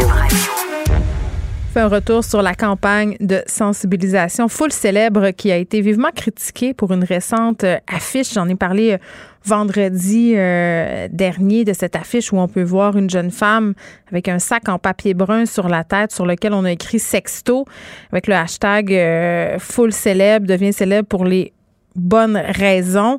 Et euh, bon, ça me fait réagir que je suis pas la seule, euh, mais j'avais quand même bien envie de donner la parole à l'organisme qui a participé, si on veut, à cette campagne-là. Euh, bon, un organisme communautaire à la concertation des luttes contre l'exploitation sexuelle. On parle avec l'organisatrice communautaire Jenny Laure Sully. Bonjour, Jenny. Bonjour, Madame Patterson. Bon, Madame Sully, euh, vous avez tenu à apporter des précisions parce que je pense que vous avez euh, constaté que, euh, bon, l'image dont il est question en particulier, parce que cette campagne-là, je pense que c'est important de le souligner, ce n'est pas que cette image-là, mais elle a fait beaucoup jaser la semaine passée. Oui, cette image a fait beaucoup euh, jaser. Ce qui s'est passé, c'est euh, que cette image-là de Yasmine, en fait, euh, au-delà de faire jaser, la première chose qu'il faut savoir, c'est qu'elle a été choisie par les jeunes eux-mêmes dans un processus de campagne de sensibilisation qui a été financé par les deux paliers de gouvernement et que nous, de la clé, nous avons mené en partenariat avec plusieurs organismes communautaires qui interviennent auprès des jeunes. Donc, c'est important de retenir que c'est tout le processus, que tout le processus s'est effectué en grande partie par et pour les jeunes. Et c'est cette image forte-là qui leur parlait le plus. C'est cette image-là qui leur permettait de comprendre les mm. conséquences et la gravité du geste d'envoyer des photos à caractère sexuel sur Internet. Et euh, les jeunes nous ont bien dit que c'est cette image-là qui les incitait à aller voir euh, plus d'informations qui étaient disponibles sur le site fullcelebre.org. Euh, donc, ce site-là contenait de l'information au sujet des cyberprédateurs et des ruses qu'ils peuvent mm. employer pour amadouer les jeunes. Donc, en ce sens, cette euh, campagne-là et l'image en question, ben, elle a atteint sa cible. Bon, ben moi, je suis pas tout à fait d'accord avec vous qu'elle a atteint sa cible. Je trouve ça excessivement intéressant que vous me parliez des jeunes qui ont choisi cette image. Vous savez quoi, Madame? Sully, ça me surprend pas que les jeunes aient choisi cette image-là, euh, parce que malheureusement, encore maintenant, et je peux le constater à tous les jours avec ma fille adolescente, les discussions que j'ai avec elle, ce que j'entends aussi de ses amis, c'est que souvent les jeunes filles ont honte euh, de leur sexualité, c'est-à-dire que même encore aujourd'hui en 2021, une fille qui assume sa sexualité ou une fille qui se montrerait sur internet, qui échangerait euh, des photos serait considérée malheureusement par beaucoup d'étudiants d'étudiantes comme une guidoune, comme une fille facile. Donc à ce sens-là, que ce soit les jeunes qui aient choisi cette image-là, non seulement ça me surprend pas, euh, mais je trouve que ça vient apporter de l'eau au moulin à la critique qui est faite envers votre affiche, c'est-à-dire que la honte, elle est encore et toujours sur la jeune fille, sur Yasmina. Si tu fais le choix d'envoyer une photo, si tu envoies un sexto, voilà ce qui va t'arriver. Tu vas avoir honte de façon planétaire. Moi, je pense que c'est, peut-être ça le problème un petit peu de cette affiche-là. Parce que l'objectif, il est super louable. Ça, je le comprends très bien. Mm-hmm. Donc, ce que vous dites, c'est que la honte doit changer de camp. C'est ce qu'on dit nous aussi. Ça fait euh, des années qu'on, ça fait plus de 15 ans que la clé dit que la honte doit changer de camp. Donc, on est tous euh, et toutes d'accord là-dessus. Allô, vous êtes toujours là? Je vous entends plus. Je vous écoute. je vous entendais plus pendant un moment. Il n'y a pas de problème. Allez-y. Mhm. Donc, euh, ce que vous dites, c'est que la honte doit changer de camp. On est tout à fait d'accord là-dessus. La honte doit changer de camp et on comprend que euh, l'image prise hors de son contexte peut euh, effectivement susciter des réactions négatives. Euh, mais si on fait une comparaison, c'est comme mm-hmm. si on prenait euh, hors de son contexte une image d'accident de voiture. Euh, c'est sûr que ça va susciter des réactions négatives, mm. mais il reste que dans le cadre d'une campagne de sécurité routière, ben, une image d'accident de voiture, ben, ça, permet d'aller plus loin et d'aller Mm. voir les informations sur la sécurité routière. Il y a Donc, de ouais. Rappelons-nous que l'ob- l'objectif, rappelons-nous que l'objectif, c'était euh, d'inciter les jeunes à adopter des comportements sécuritaires en ligne. Et pour cela, ben, il fallait que les jeunes aillent consulter l'ensemble de la campagne. Donc, l'ensemble de la campagne, elle s'arrête pas à l'image. Il faut pas prendre l'image hors contexte. Quand on remet l'image dans son contexte, on réalise qu'il y a beaucoup plus qui a été fourni comme information aux jeunes. Et Oui, excusez-moi, ma- Madame Sully, non, mais pardon, là, je suis désolée, là, j'ai travaillé en publicité quand même 10 ans, là. Euh, une image hors contexte, je veux bien, là, mais l'image qui est prise hors de ce contexte, euh, sur un abribus, on n'a pas le contexte quand je la vois justement sur cet Ben, abribus. fait, Donc, en ce sens-là, c'est raté.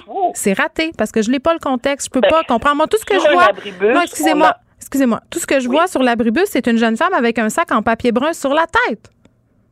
Et ce qu'il faut savoir, c'est que cette image-là, on a 3 à 5 secondes pour retenir fullceleb.org. Donc, les jeunes nous ont dit que c'est cette image-là qui le- les inciterait à aller sur le site. On leur a présenté d'autres images aux jeunes et ils nous ont dit qu'ils n'iraient pas voir l'information complémentaire liée à la Donc, vous, ce qui vous intéresse, c'est que les gens aillent voir votre campagne, pas de changer la mentalité. Que le fait que les jeunes soient encore Ben, poignés dans ces images-là de honte. C'est comme Ben, je ça, suis pas certaine comme de ça ça. qu'on change les, les mentalités en s'assurant que les gens aillent voir l'information complémentaire, que le- les gens aillent voir l'ensemble de la campagne. On a aussi produit une vidéo qui est disponible sur YouTube sur laquelle on voit des intervenants qui, euh, dans le cadre d'une table ronde, expliquent aux jeunes les ruses que les cyberprédateurs peuvent employer.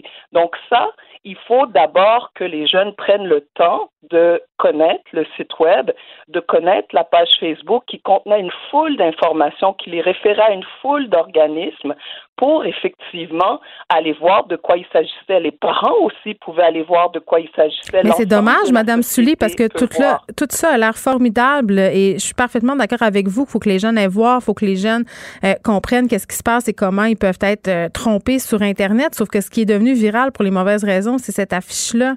Et vous persistez à moi, dire que c'était un bon que Le message. fait que ça soit devenu viral, le fait que ça soit devenu viral, ça permet qu'il y ait un débat de société beaucoup plus large. Hmm. Ça permet, si on est intéressé à en savoir plus, d'aller justement consulter la page Facebook, consulter le site web fullceleb.org, de parler avec nos ados, d'avoir ces conversations-là et de faire peser la honte sur les cyberagresseurs et sur les cyber- cyberprédateurs. C'est ce que nous on dit, c'est ce qu'on fait à la clé, c'est ce qu'on dit avec nos partenaires communautaires, c'est ce qu'on dit quand on parle quand on parle aux jeunes.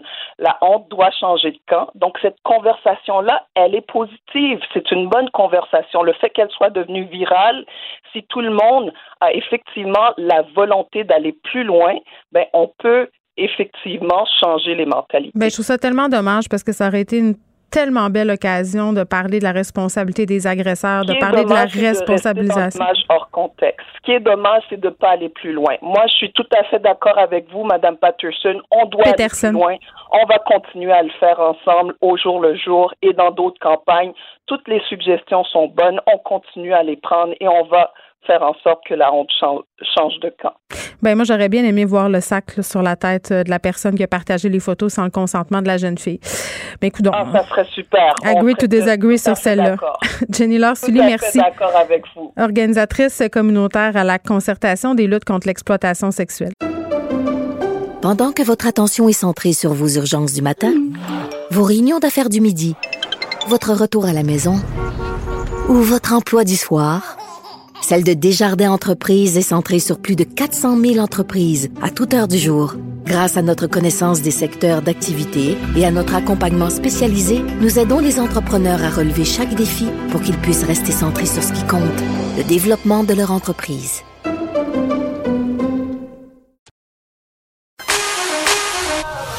Pour elle, une question sans réponse n'est pas une réponse. Geneviève Peterson. Cube, Radio. Cube Radio. Cube Radio. En direct à LCN. C'est le moment d'aller retrouver notre collègue dans nos studios de Cube Radio, Geneviève Peterson. Salut Geneviève. Salut Julie. Je ne sais pas s'il y a bien des élèves du secondaire qui ont eu de la difficulté à dormir tellement ils étaient excités euh, hier soir, mais en tout cas, c'est le retour à l'école pour, euh, pour des milliers d'entre eux aujourd'hui. Ben oui, puis il y avait vraiment une fébrilité. Euh, les enfants pardon, pas les enfants, les adolescents, faut pas les insulter quand même. Oui, oui, oui. attendaient euh, ce moment-là parce que c'est long pour eux, évidemment, on le sait, là, ils manquent de leurs amis, ils manquent de tout à cette période de notre vie où tout ce qui compte finalement, c'est notre groupe d'amis. Euh, mais j'ai senti quand même qu'il y avait une certaine peut-être appréhension parce que euh, les ados, ils sont comme nous, on, ils regardent les mêmes nouvelles, ils lisent les mêmes affaires, regardent les médias sociaux, ils les voient, les cas augmenter avec le couvre-feu aussi. Donc moi, je sentais vraiment qu'on avait peut-être une petite peur qu'on avait peut-être moins au départ, le, sentiment que peut-être c'est davantage vrai. Puis vendredi dernier, j'ai reçu une communication de l'école secondaire de ma fille où on nous expliquait vraiment mhm. très bien, de façon euh, très claire, comment ça allait fonctionner. Quand je suis arrivée au bout sur la gestion des masques, parce qu'on le sait, l'une des stratégies principales de ce retour en classe du gouvernement Legault, c'est le port du masque de procédure, donc le fameux euh, masque en polypépylène ou je sais pas trop, le petit tissu euh, médical. Là, c'était comme un paragraphe long de même qui nous expliquait comment ça allait marcher. Là, les enfants arrivent, s'assoient à leur pupitre, euh, pas, on leur donne des masques, des ziplocs à gérer, on leur donne euh, après ça une quantité de masques pour le reste de la semaine. Puis là, je me disais, oh, est-ce que ça va venir ajouter, si on veut, au fardeau? Parce que vraiment, les ados ont l'impression qu'on leur, qu'on leur en demande beaucoup en ce moment. C'est pas l'école comme ils l'ont oui, connu. Oui, les enseignants aussi. Là. Attention, Louis, non, faut pas mettre le masque tout de suite de procédure, on n'est pas rendu là. Attention, Karine, non, c'est pas comme ça qu'il faut le mettre, faut bien couvrir le nez. Oui, puis genre, respirez pas, là, respirez pas pendant qu'on change de masque. fait il y avait la gestion de tout ça. En même temps, j'ai envie de dire, on était un peu au même endroit que le masque en tissu parce que moi, je sais pas, pour avoir observé ça, là, euh, on touche au masque, le masque, on, l'échappe à C'est pas grave, on le remet, on le pogne par le milieu. Tu sais, c'est pas tout à fait euh, ISO 9002. Hein? Puis ma fille, moi, elle avait mm-hmm. l'impression, elle se disait, ben je pense que je vais être plus en sécurité avec un masque de procédure parce que ça protège soi, ça protège les autres et surtout, c'est plus confortable parce que ça, c'était quelque chose euh, que je me faisais souvent dire. Ah, mais c'est sûr que les masques de tissu, on a beau être l'hiver, c'est quand même de l'épaisseur ajouter à l'intérieur. Nous, ici, on est obligé de le garder en tout temps, même à notre poste de travail. Il y a seulement en ondes où on peut l'enlever ou à peu près, là. Mais Geneviève, il semblerait, parce qu'on a fait un journaliste tout à l'heure, il semblerait qu'à l'heure du dîner, Hmm. Étant donné que tout le monde a son masque de procédure, sauf que là, je comprends pas, là, tu, me corrigeras si toi, tu, comprends davantage, mais la règle du 2 mètres ne serait plus respectée pendant l'heure du dîner en raison du masque de procédure qu'on doit garder en tout temps, mais lorsqu'on mange, on doit quand même l'enlever. Ben euh, moi, euh, les instructions qu'on a eues de la part de l'école, c'est que les règles par rapport aux bulles ne changeaient pas du tout, qu'on devait respecter le 2 mètres. Et c'est toujours la crainte qu'on a avec les masques, c'est ce faux hmm. sentiment euh, de sécurité. Et ça, évidemment, c'est vraiment pas une bonne idée. Là. Puis c'est ce qui était aussi un peu euh, plus délicat avec les jeunes, puis ils se sont pas vus depuis longtemps. Comment les empêcher de se rassembler? Euh, Il faudrait pas euh, que ce masque de procédure-là justement leur crée ce faux sentiment de sécurité, puis qu'on se ramasse avec à nouveau des problèmes de non distanciation, des attroupements, parce que ça aussi c'était beaucoup précisé dans les documents qu'on a reçus de la part de l'école. tous les déplacements doivent se faire en distanciation. Il ne doit pas avoir d'attroupement au mm. casier. donc c'est toute une logique. Puis tu fais bien de souligner que pour les profs c'est pas évident parce qu'ils doivent les gérer ces masques-là euh, les masques en les masques de procédure ne se perdent pas moins hein, que les masques en tissu, ils tombent pas moins dans le slotch. Donc, euh, ça sera quand même un beau casse-tête. Puis juste avant, tantôt. Malheureusement, il va falloir les jeter, hein? Ben oui, c'est ça. Puis euh, ça pose une question environnementale, mais juste avant, si tu permets, j'ai texté mhm. ma fille parce que souvent, je suis celle des deux qui panique le plus. J'anticipe toutes les affaires. Puis je savais qu'on allait s'en parler, donc je l'ai texté à l'école pour savoir comment ça se passait. Elle m'a dit ça se passe très bien. Mhm. Tout le monde respecte les affaires, tout le monde met son masque. Donc ça, je pense que c'est rassurant. Nos ados qui sont pas mal plus résilients qu'on pense. Puis oui, les masques, il va falloir les jeter. Et je trouve que c'est ça qui est dommage avec la pandémie. Euh, il a fallu prendre des décisions de santé publique. Là, évidemment, euh, c'est pas l'idéal d'un point de vue écologique. Puis c'est plate à dire, mais je pense mhm. qu'on va avoir fait un pas de recul en arrière. Il va falloir regagner tout ça parce que l'écologie, c'était quand même le sujet de l'heure avant que la COVID-19 s'invite dans l'actualité. Oui, d'ailleurs, le Parti libéral demande au gouvernement des fonds supplémentaires pour avoir à gérer les, masques de procédure. Est-ce qu'il n'y a pas un moyen peut-être plus facile de pouvoir les récupérer, hmm. les réutiliser, euh, sans nuire évidemment à notre santé? Ben, c'est ce qu'on verra. Merci beaucoup, Geneviève. Bon après-midi à toi. Merci. Pendant que votre attention est centrée sur cette voix qui vous parle ici, ou encore là, tout près ici, très loin là-bas, Celle de Desjardins Entreprises est centrée sur plus de 400 000 entreprises partout autour de vous. Depuis plus de 120 ans, nos équipes dédiées accompagnent les entrepreneurs d'ici à chaque étape pour qu'ils puissent rester centrés sur ce qui compte, la croissance de leur entreprise.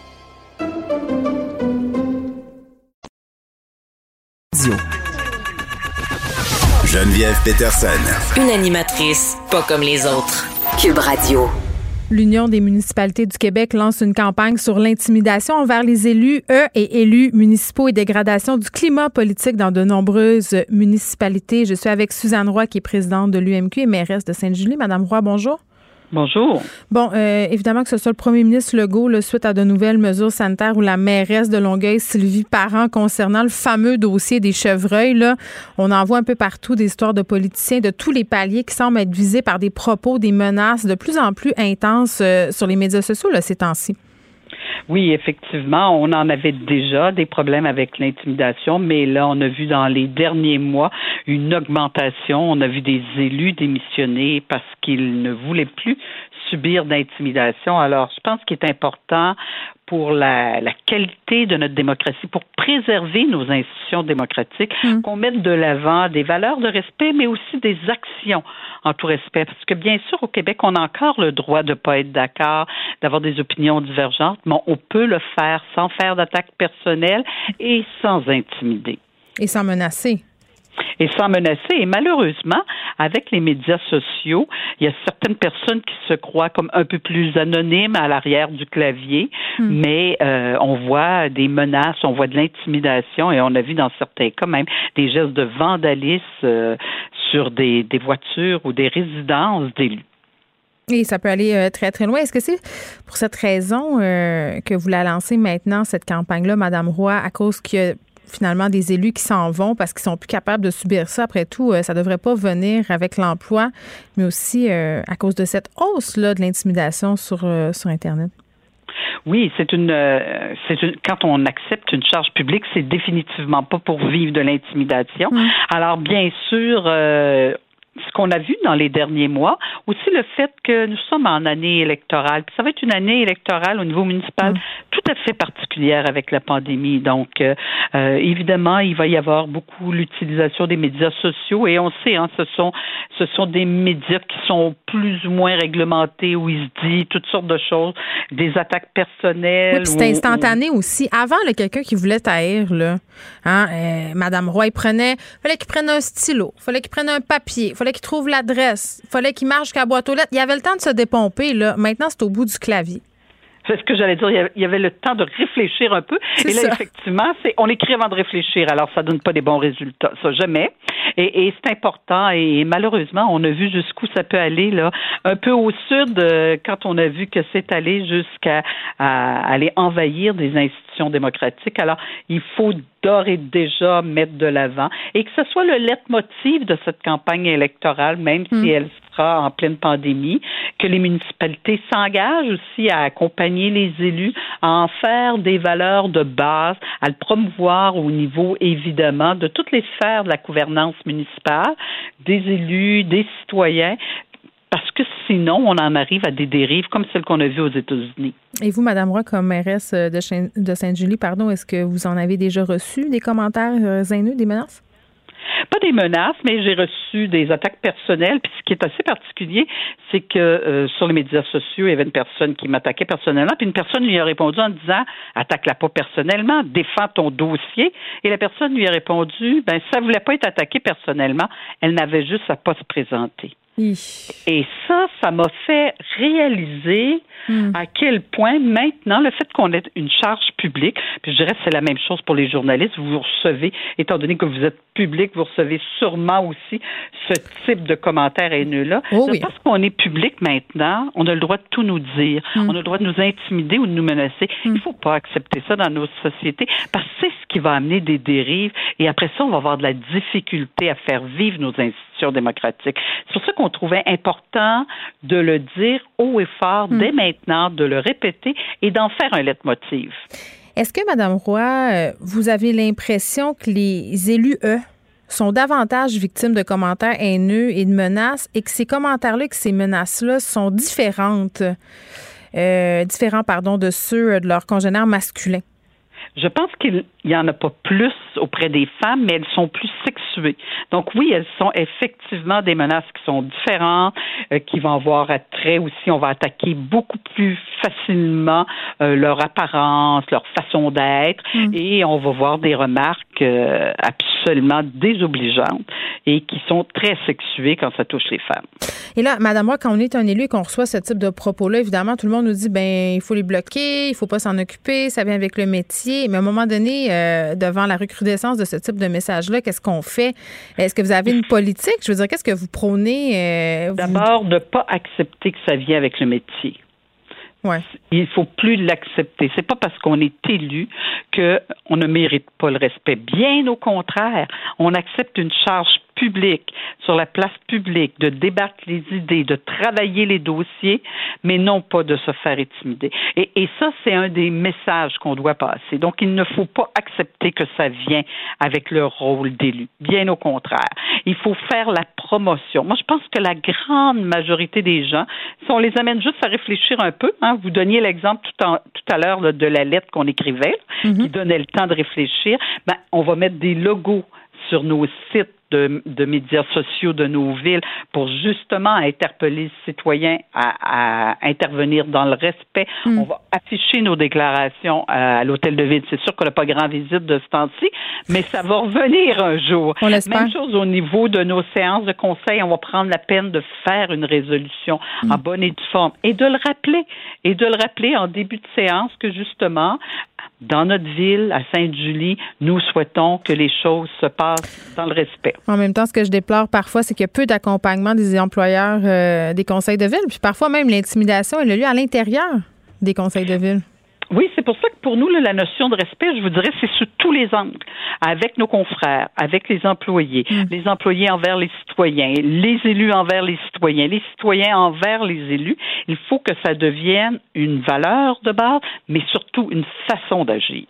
Suzanne Roy, merci, qui est présidente de l'UMQ, mairesse de Sainte-Julie. On se parlait euh, de l'Union des municipalités du Québec qui lance une campagne sur l'intimidation envers euh, les élus. Eux, et les élus euh, municipaux, dégradation du climat politique dans de nombreuses euh, municipalités, dégradation du climat social en général, euh, j'ai envie de dire. Et je voyais en fin de semaine un article du Journal de Montréal sur la détresse des complotistes. Je pense que, puis là, il ne faut pas penser que les complotistes sont souvent et indubitablement des gens qui envoient des menaces, qui, qui harcèlent les personnes sur Internet. Euh, mais pour ceux qui sont agressifs et celles qui sont agressives, parce qu'il y en a dans les deux camps, euh, je trouvais ça intéressant qu'on s'attarde un peu à la racine du problème parce que de les traiter de covidio, euh, de les insulter en retour, euh, ça mène à rien. Il faut s'attaquer à la racine, c'est-à-dire à une perte de contrôle. Ces gens-là ont l'impression, et la plupart des personnes qui intimident sur Internet, là, tu vois qu'il y a un certain mal de vivre à la base de ça, une certaine détresse psychologique, une, impression de perte de contrôle. Donc, je trouvais que c'était un article très intéressant sur le site du Journal de Montréal. En tout cas, moi, ça me fait du bien de me lire, de le lire, pardon, et ça me fait du bien d'essayer de comprendre d'où ça venait toute cette haine parce que parfois, euh, c'est incompréhensible. Le, commentaire de Danny Saint-Pierre, un chef pas comme les autres. Salut Danny. Allô? Tu fais des beaux bonhommes de neige en fin de semaine? Hey, écoute, on a fait de la randonnée, toi, chose, là. Monter la montagne du Mont-Royal deux fois avec les enfants. Y avait-tu deux milliards de Montréalais? Ah, il y en avait beaucoup. Il y en avait beaucoup. Il y avait beaucoup de monde en ski de fond qui était un peu en crise après nous autres ah, de le, le, ski de fond, c'est la nouvelle religion des Québécois, des Québécois, c'est capoté. ben, ça m'a donné le goût d'en faire. Non! Mais là, on se baladait, tu sais, euh, tranquillement. Moi, j'avais ma euh, avec ma fille. Mon beau-frère avait ses deux enfants. Euh, Monique était là. On était comme un espèce de beau petit wagon familial, tu sais.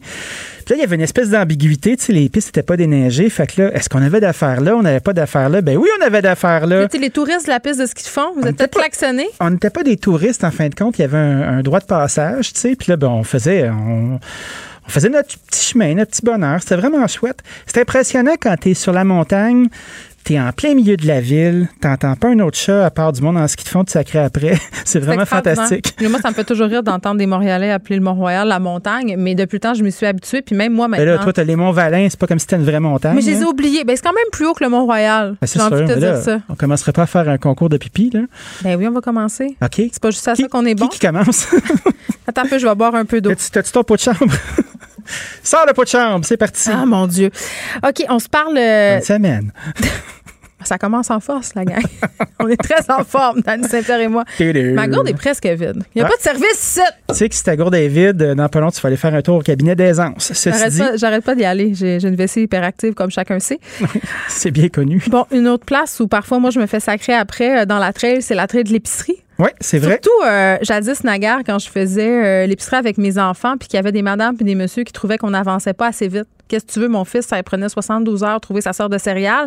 Et moi, ça me c'est parce que tu bloquais l'allée qui est une espèce de poffine avec ton, Non, pa- non, ton je- panier en diagonale, tes quartiers. Je la bloquais pas, mais mes enfants sont des êtres bloqueurs euh, en général. Donc, Ah oui? mon fils, 72 heures, euh, sélectionner sa sœur de céréales. Moi, 102 à savoir si j'allais l'accepter ou pas en rapport aux ingrédients ou au nombre de sucre. Donc, on pouvait passer euh, quand même du temps dans cette Ok. rangée-là. Puis euh, c'était quoi la marque de prédilection, comme on dit dans le ghetto? Je le dis pas parce qu'à un moment donné, j'ai abandonné puis j'ai acheté des Fruit Loops.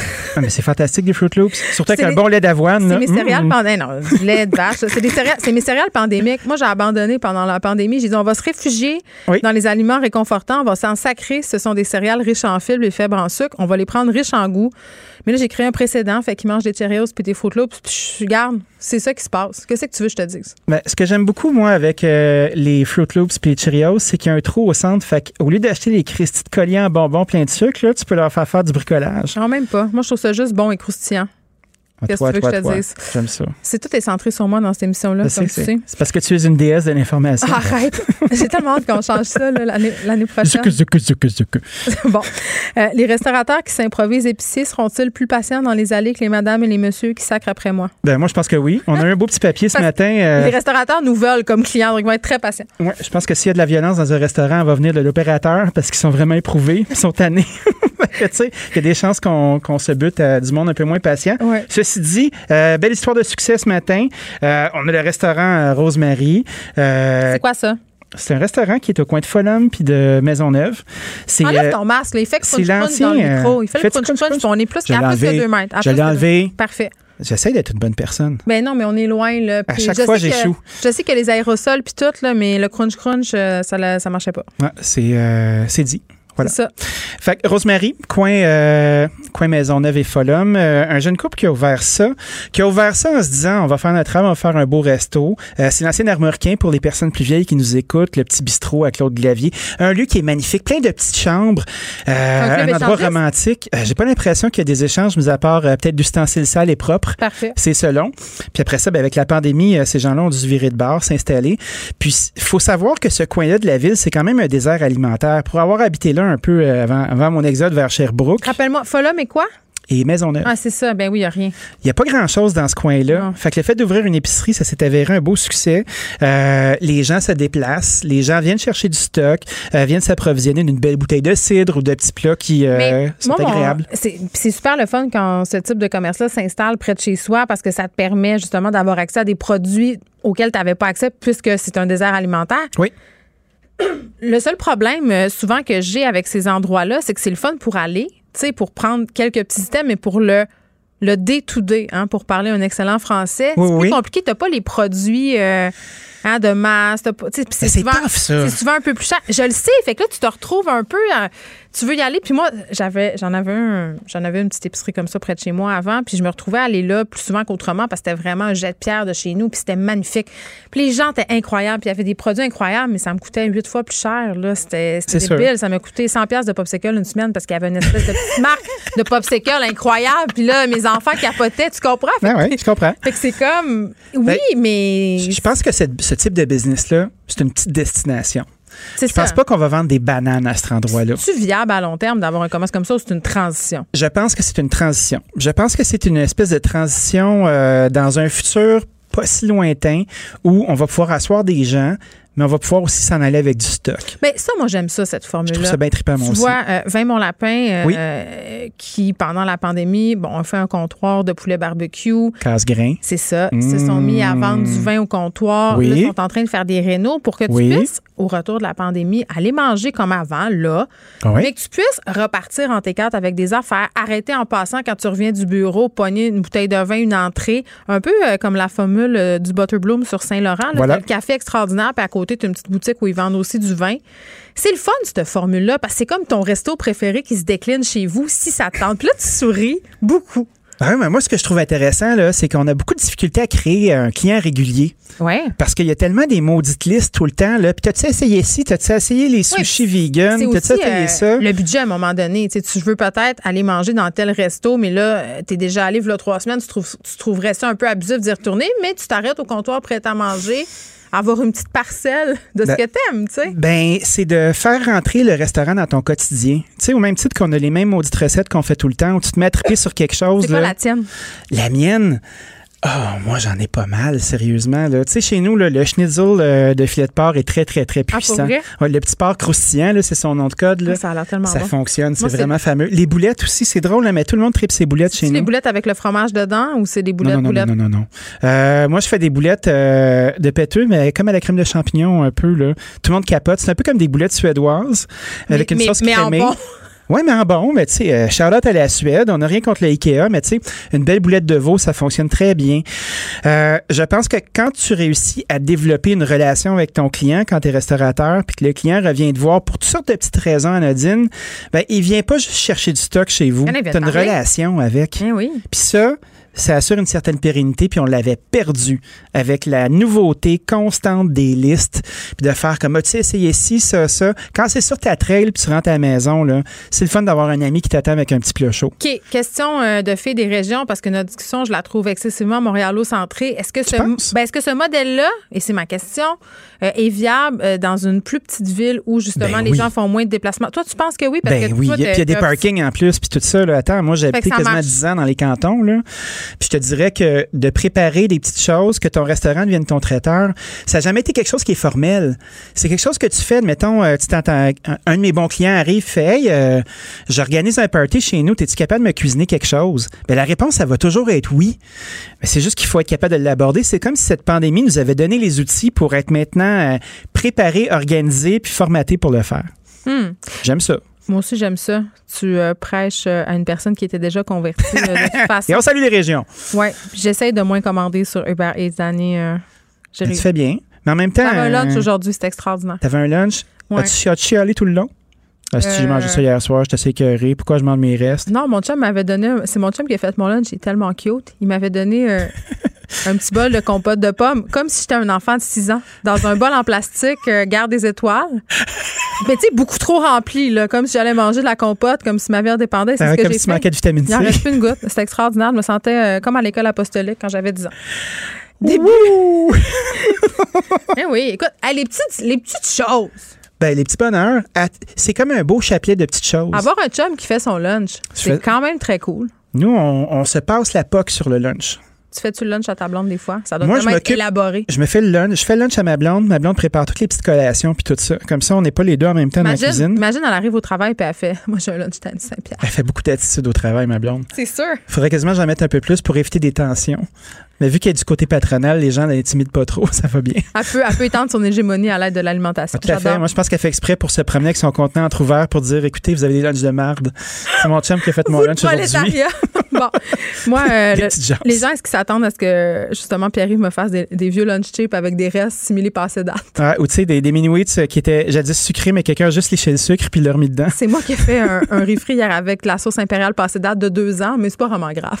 Ah ouais, ben tu sais, euh, ça meurt pas cette affaire-là. Exactement, c'est encore en meilleur. Ça donne un petit goût. Euh, début des publicités, j'adore mon resto du festival Montréal euh, en lumière. Moi, quand je vois ça, je me demande tout le temps, euh, OK, oui, c'est super, mais là, Montréal en lumière, qu'est-ce qui se passe avec ça? Puis ça va-tu vraiment aider nos restaurateurs? Ben, c'est quoi? Moi aussi, j'ai eu cette réflexion-là. On est plate comme, euh, moi, j'étais quand même, qu'est-ce qu'ils ont à vendre? Puis c'est drôle parce que je parlais à Julie Martel, qui est la chargée de projet à Montréal en Lumière, du Mm. groupe Spectra, qu'on connaît tous, euh, qui organise un paquet de belles affaires. Puis Montréal en Lumière, euh, ça se passe euh, à la mi du mois de février, après la Saint-Valentin, quand tout est arrêté, puis que c'est vraiment plate, puis qu'on a hâte d'ouvrir nos piscines. Là. Puis là, tu te dis, Christy, il y a des balles de, de foin enneigées qui se promènent dans la rue, puis les restaurants souffrent. Mm. Donc, ils, sont, ils ont décidé, eux, de faire une campagne sur le bras. Ils n'ont rien à vendre.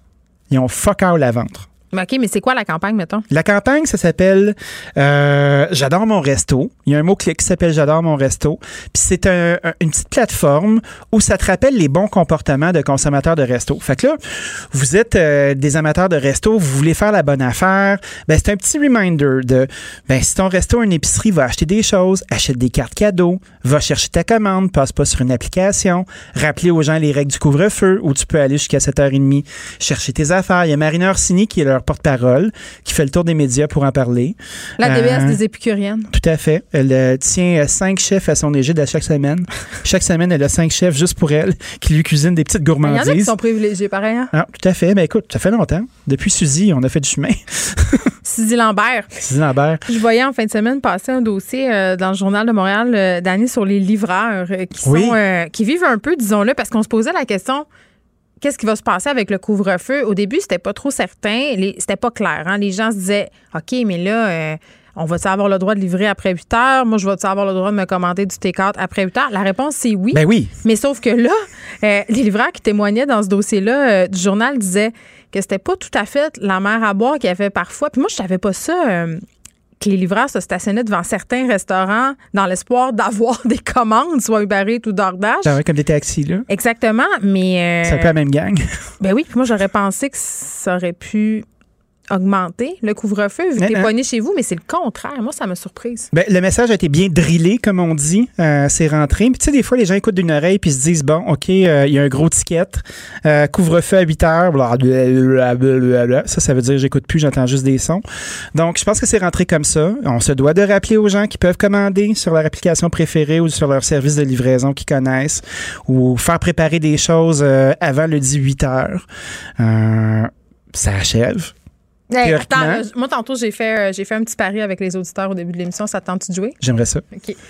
Mais on se disait parce que, tu sais, au printemps passé, on nous a donné plein de dates hein, pour arrêter le confinement. Tu sais, Ben oui. ça allait de jour en jour. Puis encore euh, maintenant, cet automne, on a eu le défi 28 jours qui est devenu 28 semaines finalement. Puis on fait un- comme le film de zombies. J'aime assez ça m'en Oui. rappeler. Euh, puis là, chef-d'œuvre. écoute, tout le monde autour de moi, c'est vraiment bon ce film-là, premièrement. Excuse-moi. Hey, rentre ton doigt. Je pointe une mère de doigt. famille, Christy. Pointe-moi pas du doigt. que J'ai coupé mes ongles en mes faux ongles parce que j'étais plus capable de les endurer puis tout Ben est ouais, fermé. fait ça avec un winch. Ben, j'ai fait ça avec euh, quasiment une scie mécanique parce qu'elles sont bien épais, ces ongles-là. Toujours est-il que 28 jours, c'est très bon parce que c'est un des premiers films de zombies où les zombies vont vite. Moi, j'adore ça. C'est plus des espèces d'épais qui avancent. Euh, Non, non, c'est des Hein, vrais ils- zombies hardcore. Ils sont pas vivants, mais ils sont rapides. Écoutez ça, hein? ça. Parce que là, on passe beaucoup de temps devant la télé. C'est une bonne euh, suggestion. J'adore mon resto, j'adore mon resto, j'adore mon resto. Vous adorez un resto? Allez le mettre sur J'adore mon resto. Attends, on n'a pas joué à mon jeu des paris. Là. Ah ouais, vas-y, vas-y, vas-y. Là, le 8 février, Oui. euh, qu'est-ce qui va se passer selon toi? Est-ce que euh, on demeure en couvre-feu, en confinement total? Moi, ce que j'ai prédit, et on verra si je suis une Not- Nostradamus de merde tant- tantôt, là, le 8 février, je pense qu'on poursuit le couvre-feu, mais que certains commerces vont rouvrir et qu'on va repermettre la vente de produits non essentiels dans certaines surfaces. Ben, j'espère. On a vu les cas commencer à descendre. Espérons que ça se poursuive. Puis on a vu aussi euh, que les magasins sont pas tellement contents de ne pas pouvoir vendre des produits pendant qu'Amazon s'en met plein les poches. Ça, c'est assez pathétique. Là. Essaie de t'acheter une lime à ongles en ce moment. Non, il faut que tu la commandes d'avance. Il y a des bonnes histoires. Comme aux distributions aux consommateurs. Il y a des bonnes histoires sur Facebook de gens qui s'ostinent avec des caissiers, des caissières. Pauvres caissiers. Tu sais, on en parlait la semaine passée des caissiers. Ben oui, Pourquoi ben, je peux pas l'acheter? Ma crème de jour est essentielle. Tu sais, puis là, la caissière a dit, mais ma pauvre madame, je peux pas vous la vendre, je suis désolée. Écoute, il y a des histoires d'horreur. Mais il y a aussi les petits caporales, tu sais, on en parlait. euh. Ben, il y a ça. des micro-agressions, mais après ça, il y a des micro-caporales aussi qui sont en place, puis qui décident ce qui est essentiel ou pas. Ah, la ça, Gestapo du droit, toi, là. là. Oui, tout à fait. Hey! On m'a donné ce petit pouvoir-là. C'était moi. Non, mais c'est vrai. Moi, j'ai beaucoup, beaucoup d'intolérance pour le petit pouvoir. Ça me fait capoter.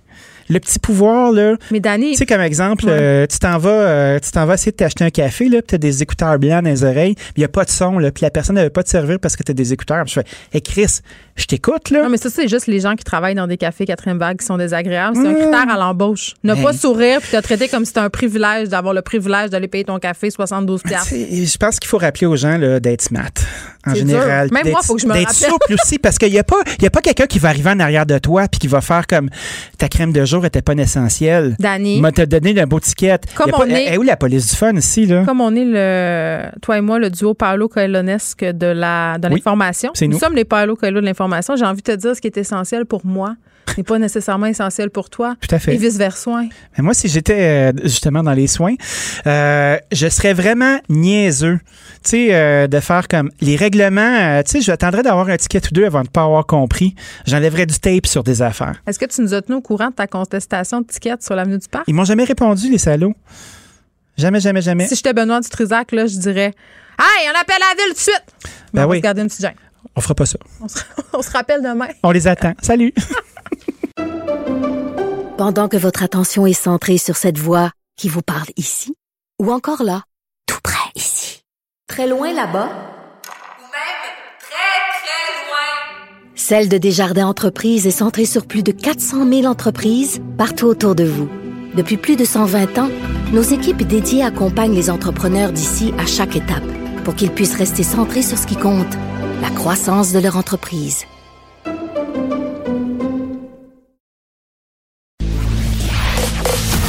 Vous écoutez Geneviève Peterson. Cube Radio.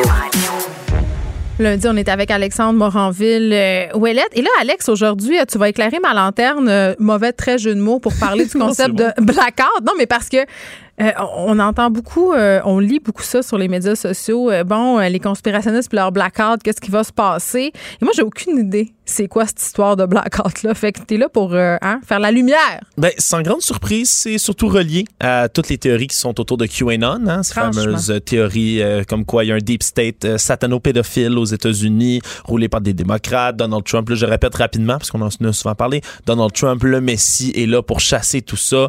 Euh, et là, tout est censé se dérouler dans la mythologie QAnon La prophétie, là. la prophétie, littéralement parce que Q, leur espèce de messie, gourou, Mm. euh, prophète sur Internet, leur a promis qu'un jour arriverait un événement nommé The Awakening ou The Storm, donc l'éveil ou la tempête, qui est censé être cette grande journée dans laquelle, enfin, coup de théâtre, Donald Trump invoque la loi martiale et traite tous ses opposants dans des tribunaux militaires. La justice revient aux États-Unis.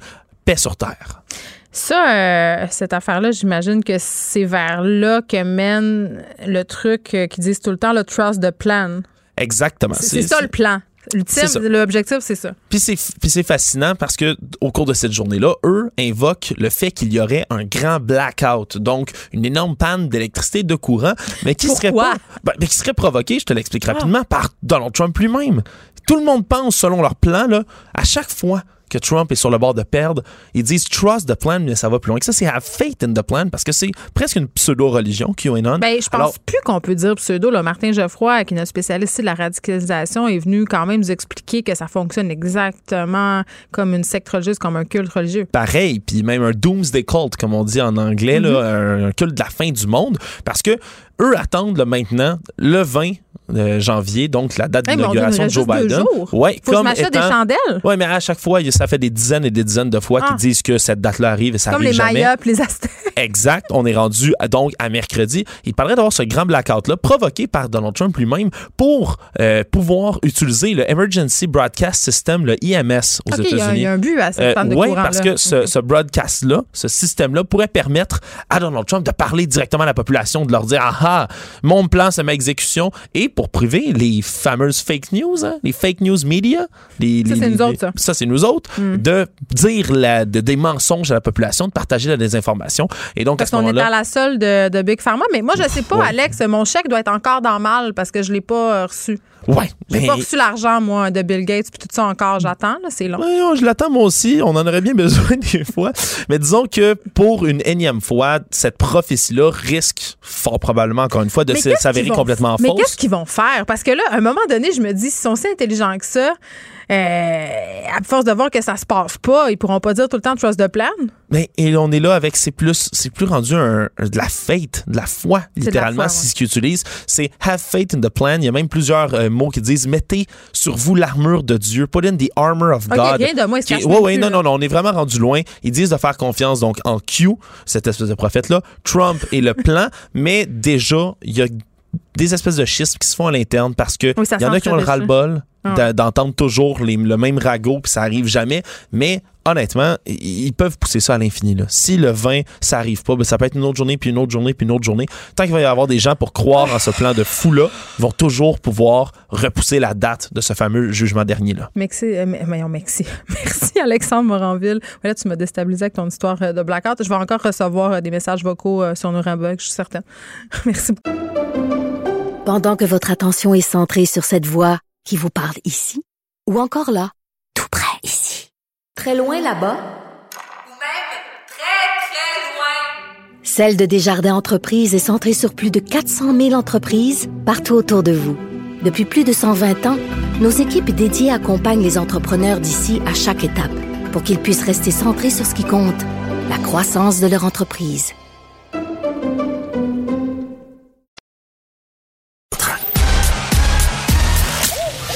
Geneviève Peterson. Elle réécrit le scénario de l'actualité tous les jours. Vous écoutez Geneviève Peterson. Cube Radio. Les consultations non partisanes sur l'effet de la pandémie sur la santé mentale des Québécois débutent cette semaine. On discute de ce grand chantier avec le ministre délégué à la santé et aux services sociaux, Lionel Carman. Monsieur Carman, bonjour. Bonjour, Mme Peterson. Écoutez, ça fait des mois qu'on discute euh, de santé mentale. Là, si euh, la pandémie nous a permis une chose, euh, c'est de mettre, entre guillemets, le focus sur cette problématique-là. Précisément, qu'est-ce que vous cherchez à comprendre et à valider avec cette consultation? Mais il faut comprendre qu'on a commencé les, les cons- le processus de consultation en, en 2019 Oui. euh, pour renouveler le plan d'action interministériel en santé mentale qui devait être déposé cette année. Hmm. Euh, la pandémie a évidemment retardé les choses. Puis je pense qu'aussi qu'il faut voir que la pandémie a, a modifié les choses. Et c'est ça qu'on veut comprendre cette semaine, euh, l'impact de la pandémie sur la santé mentale et surtout sur le, ce qui va se produire dans les prochaines années, parce que nous, on pense qu'il Hmm. va avoir un impact à long terme. Euh, on veut avoir aussi euh, ce qui va se passer, ce qui se produit sur certaines populations particulières. On a beaucoup parlé des aînés, mais là, on va avoir aussi un avis à propos de qui s'est passé à propos des femmes, s'il y a un impact différent selon les genres, euh, les personnes handicapées. Euh, donc, on veut voir ça. Puis aussi le- l'impact de, de nos nouvelles méthodes sur, le, sur la santé mentale. Puis c'est pour ça qu'on va avoir une partie du, euh, du forum qui va être sur le télétravail. Donc, on veut bonifier le plan d'action qui est déjà en cours euh, pour pouvoir le déposer d'ici la fin de l'année. Ben oui, puis je pense qu'il y a eu plusieurs événements dernièrement dans l'actualité qui nous démontrent vraiment très bien l'urgence d'agir. Euh, tu sais, je vous le disais, là, Monsieur Karma, ça fait longtemps qu'on en parle, puis je sens vraiment chez vous un désir de faire avancer les choses, euh, de parler des choses franchement aussi. Là, je l'ai vu à plusieurs reprises en point de presse quand vous avez fait des annonces. Euh, mais en même temps, parler, il me semble qu'on est rendu un peu plus loin que ça. On discute de santé mentale à fond là depuis quelques mois. Euh, quand est-ce qu'on agit vraiment là? On a agi beaucoup. Euh, au début de la pandémie, on a, on a investi 31 millions de dollars qui nous, a- qui nous aident là actuellement. Initialement, on a même réussi à baisser les listes d'attente qui en 2019 étaient proches de 30 000 Hmm. à autour de 16 000. Là, on est capable de les maintenir malgré l'augmentation de la demande. Euh, en décembre, on vient d'investir un, un 25 millions euh, pour les jeunes parce que dans la liste d'attente, ceux qu'on n'arrive pas à diminuer, c'est les consultations pour nos jeunes, que nos adultes, ça diminue tranquillement. Puis là, on est en train de finaliser l'entente pour la psychothérapie avec les différents professionnels pour, pour, pour que le pri- privé vienne nous donner un coup de main également. Donc, on, on agit, puis on veut continuer à agir. Puis ça, je suis contente euh, que vous le souligniez parce que c'est un des problèmes, là, euh, entretenu plusieurs fois euh, avec des psys, avec des gens qui travaillent en santé mentale. Les investissements que vous avez annoncés, c'est bien, là, mais force est d'admettre qu'il y a beaucoup d'acteurs du milieu qui militent pour que les soins de santé mentale soient plus accessibles. Euh, pour que vous attaquiez aussi à l'exode des psys vers la pratique euh, privée. Là, vous me dites que vous êtes en train de conclure une entente pour que le privé euh, vienne nous aider, mais est-ce que vous allez, à un moment donné, vous pencher sur le fait que beaucoup de nos psys préfèrent aller travailler au privé parce que c'est plus payant? Ben, écoutez, j'ai eu des rencontres avec l'Ordre, j'ai eu des rencontres avec une- la coalition également pour le réseau public. Hmm. Moi, ce que je leur ai dit, c'est que j'ai toute l'ouverture pour favoriser leur- leurs conditions de pratique et leur autonomie dans le réseau public. Il y a des choses que je contrôle pas, donc incluant les négociations, mais pour le reste, je suis ouvert. Je leur ai demandé de me donner, euh, parce qu'ils disent souvent ce qui est difficile, c'est que le- les demandes de consultation sont très limitées, puis euh, qu'ils peuvent pas choisir ce qu'ils veulent comme, euh, comme intervention. Je leur ai dit de nous proposer un nouveau modèle, que moi j'étais prêt à ça. J'étais prêt à également, on a tr- on a travaillé beaucoup sur le programme québécois pour les troubles mentaux pour Mm. accentuer leur autonomie dans la façon dont, dont les services vont être donnés. Donc, on, on travaille là-dessus. Moi, je vais continuer à travailler avec eux. Mm. Euh, moi, quand j'étais à, à Sainte-Justine, euh, c'était un de mes, un de mes principaux chevals de bataille, c'est de c'est que chacun soit vu par le bon professionnel, pas que tout passe par le médecin. Il faut vraiment que quand on puisse aller vers un professionnel, qu'on lui donne la, la latitude euh, de bien faire son travail et, et de le faire pleinement. Vous avez euh, déployé des efforts cette année. Il y a eu des forums qui se sont tenus, notamment sur la jeunesse, l'autre sur les adultes, euh, ainsi que les Premières Nations euh, et les Inuits. Et là, on a un itinérant Inuit euh, qui, dans la nuit de samedi à dimanche au centre-ville de Montréal, est décédé. Là, il a passé la nuit dehors dans le froid, euh, à 25 mètres quand même, M. Carman, d'un refuge qu'il avait l'habitude de, de fréquenter. Le refuge qui était ouvert 24 heures sur 24, mais là, euh, devait fermer le soir à cause de la situation qu'on connaît. On a aussi vu des histoires euh, qui se sont vus remis, euh, qui se sont vus remettre des contraventions quand même assez salées. Euh, je trouve qu'on peut pas gérer les personnes en situation d'itinérance de la même façon qu'on gère le reste des citoyens. C'est une population euh, quand même fragile, marginalisée, aux prises avec des problèmes de santé mentale. Ben, je suis ex- ex- excessivement désolé là, pour euh, ce qui s'est produit, puis euh, la, la famille, sa communauté. Maintenant, pour l'histoire des, des, euh, des, des contraventions là, pour les personnes en situation d'itinérance, euh, j'en ai discuté avec les équipes de, de Mme Guilbeault et, Ouais. elle. Euh, c'est une situation qu'on suit de très près. Nous, on a peur que- qu'il y ait un dommage collatéral qui se produise. C'est que si on, demande, si on donne une permission, une exemption de circuler à la population itinéra- qui est en situation d'itinérance, euh, comment on va différencier quelqu'un qui, qui circule, euh, qui soit euh, qui, qui n'est pas en situation d'itinérance? Puis là, ça, ça, ça entraînerait peut-être un peu ce, qui nous inquiète, c'est que ça entraîne un peu de profilage social. Euh, donc, Oui, mais je pense que c'est facile à identifier, mais je comprends ce que vous me dites. C'est-à-dire, il y a Ben- des gens qui pourraient se sentir un peu harcelés par la police. C'est ça? Exactement. Puis ça, ça pour- il pourrait y avoir des gens qui décident, ben moi, je, je, je vais me promener, puis la- si quelqu'un me, me pose une question, je suis en situation d'itinérance. Vous Oui, savez, mais M. Carman, la, police. a beaucoup changé. La police fait pas ça, du profilage racial. Ou du profilage. Social. oui, social, racial. Fait pas ça, la police. Ben, moi, ben moi j'ai été victime de quand j'étais plus jeune. Donc, euh, je- puis mes enfants ont été victimes de ça. On, on est, on est au courant de ça. On ne le nie pas. Donc, on veut éviter cette situation-là. Donc, donc, pour le moment, euh, je suis la situation de près. Euh, il, y a il y a eu quelques contraventions, mais c'est pas exagéré pour le moment. Si jamais il faut faire des changements, on, on le, on le fera, ce genre. Non, n'en ayez pas doute.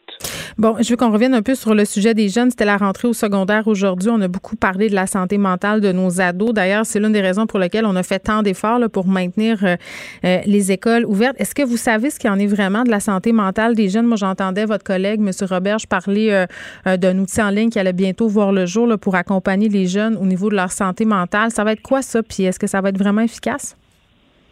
Oui, c'est développé par avec, avec l'équipe de Tel Jeune. Donc, on a Mm. bon espoir que ça va venir vraiment donner un coup de main.